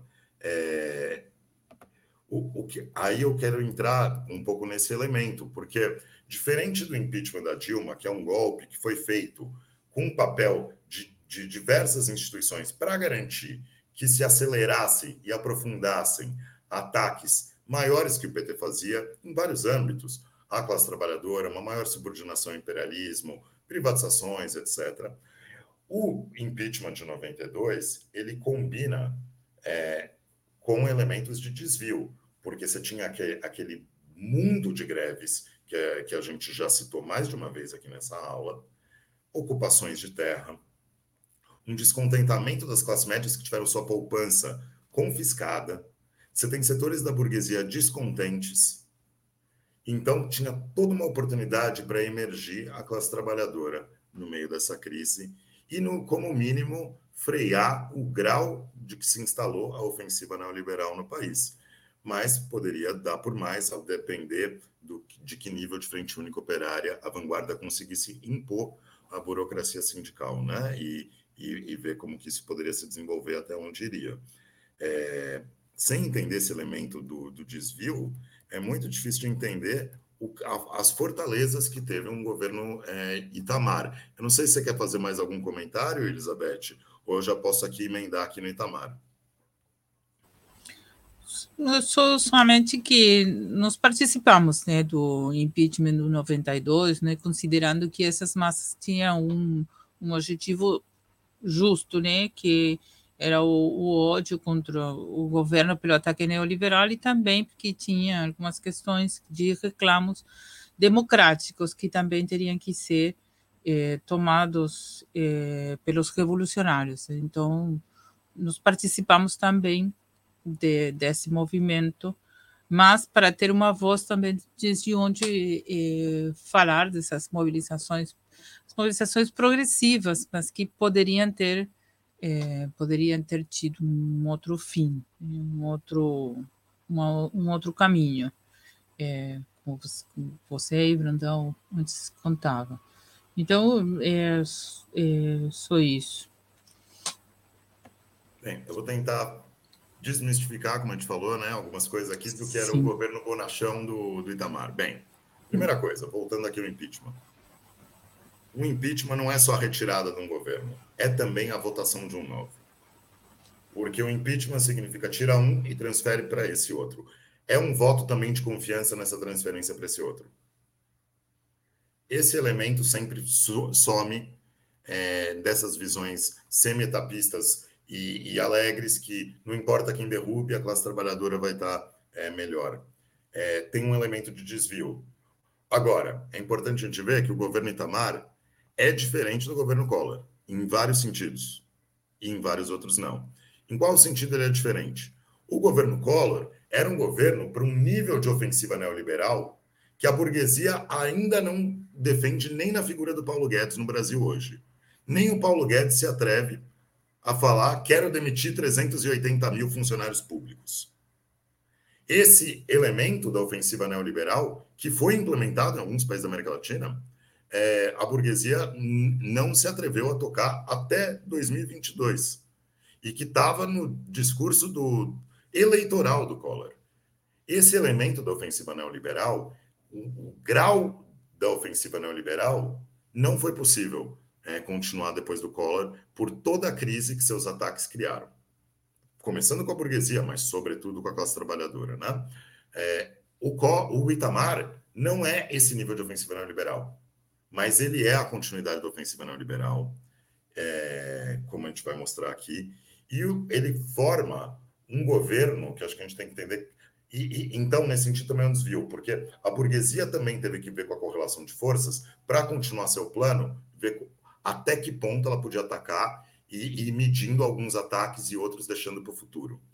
É, como esse da, do nível de ataque ao funcionalismo, não que não houvesse ataques ao funcionalismo, mas esse nível do Collor, a burguesia é, diminuiu um pouco é, dos seus planos. Né? O Collor, o Itamar, desculpa, montou um governo de unidade nacional. É, era um governo que tinha praticamente todos os partidos participando nele. Então, participava o PSB, é, do, do Alckmin, do Freixo, é, o PPS, né, dos ex-PCB, é, né, que depois é, viraram PPS, o PMDB, o PFL, que é o DEM de hoje, o PP do Maluf, e até mesmo o PT, em algum sentido, sem participar do governo, dava estabilidade ao governo.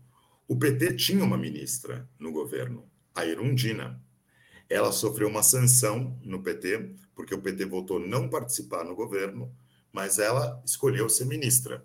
Então ela continuou sendo do PT, continuou sendo ministra, mas estava proibida de exercer cargo, etc. Sofreu uma sanção. Aí, alguns anos depois, terminada a sanção, ela vai para o PSB, né? Mas o PT, mesmo só tendo a, a, Erundina no governo, ele garantia estabilidade ao governo Itamar. Como que ele garantia essa estabilidade?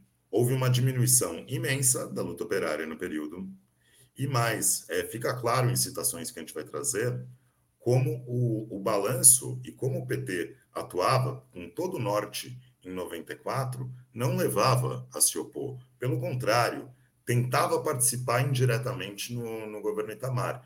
E é um governo que realizou privatizações que o Collor não conseguiu privatizar. A maioria das empresas estatais siderúrgicas do país, a mais famosa delas, a CSN, foi privatizada no governo Itamar. A Embraer foi privatizada no governo Itamar. E, e para desmistificar mais uma coisa aqui nessa aula, quem estava à frente do Ministério da Fazenda é do Itamar e foi lá assinar a privatização da Embraer foi ninguém menos que Ciro Gomes, que tenta se vender de desenvolvimentista hoje. É, todos os partidos burgueses participavam de um governo que é uma continuidade da ofensiva neoliberal, mas não na, na, na mesma maneira tão abrupta, brutal do Collor. Um governo que também oferece um discurso é mais nacional do que o Collor. O Collor falava que o Brasil era um país de carroças, tinha que trazer a modernidade fora. E o Itamar, na verdade, faz um discurso de unidade nacional, é, que tem que desenvolver os carros populares, tem toda uma tentativa de desenvolver um outro discurso nesse governo de unidade nacional que o PT é, garante governabilidade sem participar. É, Para voltar às estatísticas do sociólogo que a Elizabeth já trouxe, é, é gritante assim, você pensar o nível de queda de um ano para o outro é, quer dizer, de, do período de dois anos para o período é, Collor, cai 50% as greves. É, então, é bem chamativo. O que está se passando para cair essas greves? Está se passando duas coisas. Tem uma orientação política da direção do PT, é, como que o Lula quer atuar e a direção do PT quer atuar em relação ao governo Itamar, mas tem uma transformação que está se aprofundando. Esse período é um período que, do ponto de vista internacional, consenso de Washington, restauração, isso já está mais consolidado aí em 93, etc. É, mas é o período também que vai criar a força sindical. Então, é, qual é a resposta do PT a esse cenário, vamos dizer, nos locais de trabalho? O PT começa a criar um negócio que se chamam câmaras setoriais. As câmaras setoriais são para realizar é, acordos e buscar interesses comuns entre uma parcela do proletariado e uma parcela da classe burguesa. Além de promover a conciliação de classes, essas câmaras setoriais, elas dividem a classe trabalhadora. Então a gente não vai ter mais luta de metalúrgicos no ABC paulista desde então. Você vai ter o setor das autopeças, você vai ter o setor dos vidros, o setor das montadoras, e cada uma com seu acordo coletivo e seus interesses em comum, a buscar, com greve, sem greve, etc., com esse setor determinado da, da patronal é, metalúrgica. É, essa é a resposta que o PT vai dando e aprofundando por baixo essa conciliação, é, em resposta também ao que está se desenvolvendo no fenômeno do sindicalismo de resultados, incentivado pela Fiesp, criado pelo ministro do Trabalho é, do Collor, né, é, é, criado a Força Sindical. O PT, ao mesmo tempo que está fazendo esse processo nos sindicatos, ele está é, participando indiretamente ao garantir uma governabilidade. Né? É, o Lula, numa, na, numa entrevista no ano 2000, vai estar nas fontes, é, ele faz o seguinte balanço sobre o processo de formação do governo Itamar. Eu vou ler. Hoje, acho que ali cometemos um equívoco.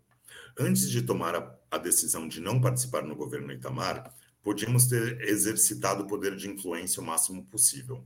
Na medida em que o PT decidiu não participar, perdemos a chance de dar palpite, o que nós queríamos. Disse francamente ao presidente Itamar: o PT não pode participar de um governo que é obrigado a ser um governo de composição, obrigado a ter o PFL. E também porque eu já sei como essas coisas são. Para vocês, vocês nos oferecem o Ministério do Trabalho, nos oferecem os problemas. E para os outros, vocês oferecem o dinheiro. O PT não pode participar nessa condição menor. É, ou seja, ele está fazendo um balanço que o PT não poderia participar numa condição menor. É, mas olha o diálogo, quão de dentro está esse diálogo. Mas eu vou seguir na mesma entrevista.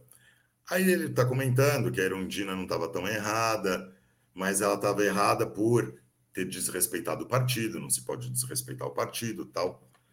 Aí ele conclui. De qualquer forma, acho que o PT poderia ter influído um pouco mais na história do Brasil, e principalmente no governo Itamar Franco. Essa é uma avaliação minha, talvez não seja do partido. Essa é a minha, que estive lá dentro, que participei de reuniões, que podia dizer nomes, que podia vetar nomes.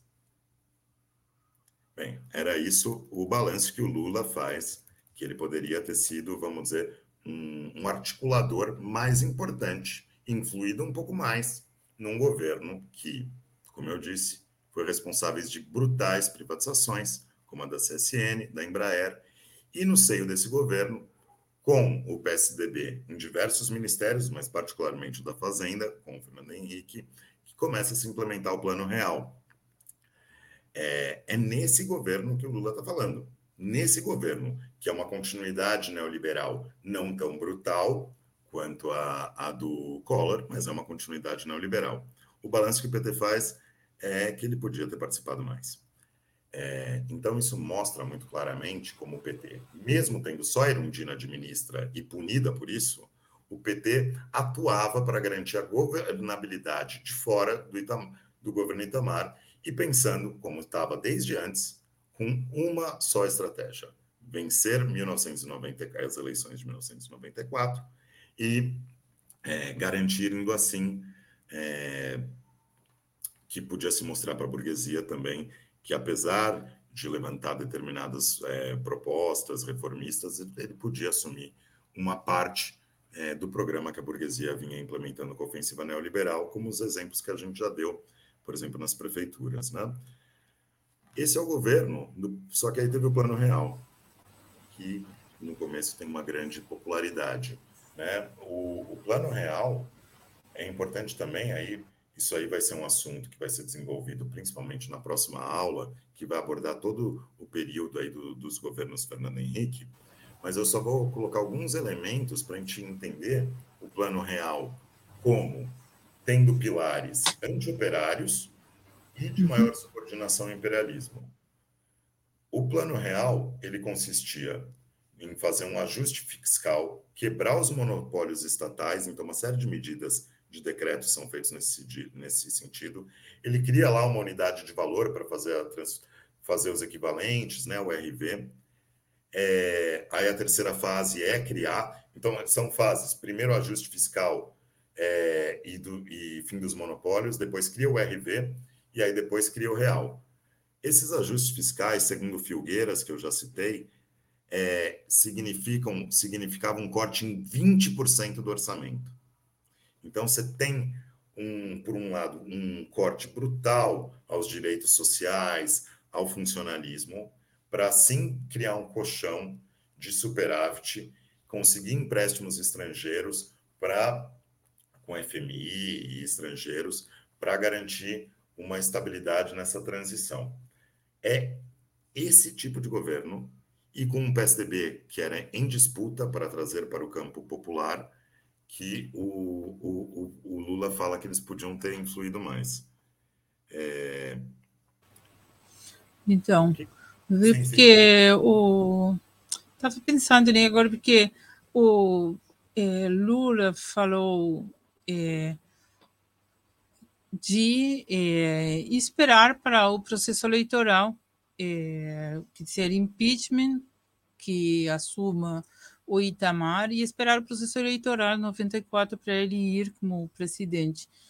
Mas ele ganhou as eleições somente 10 anos depois, de 2002. 1992, 2002, 10 anos ele teve que esperar.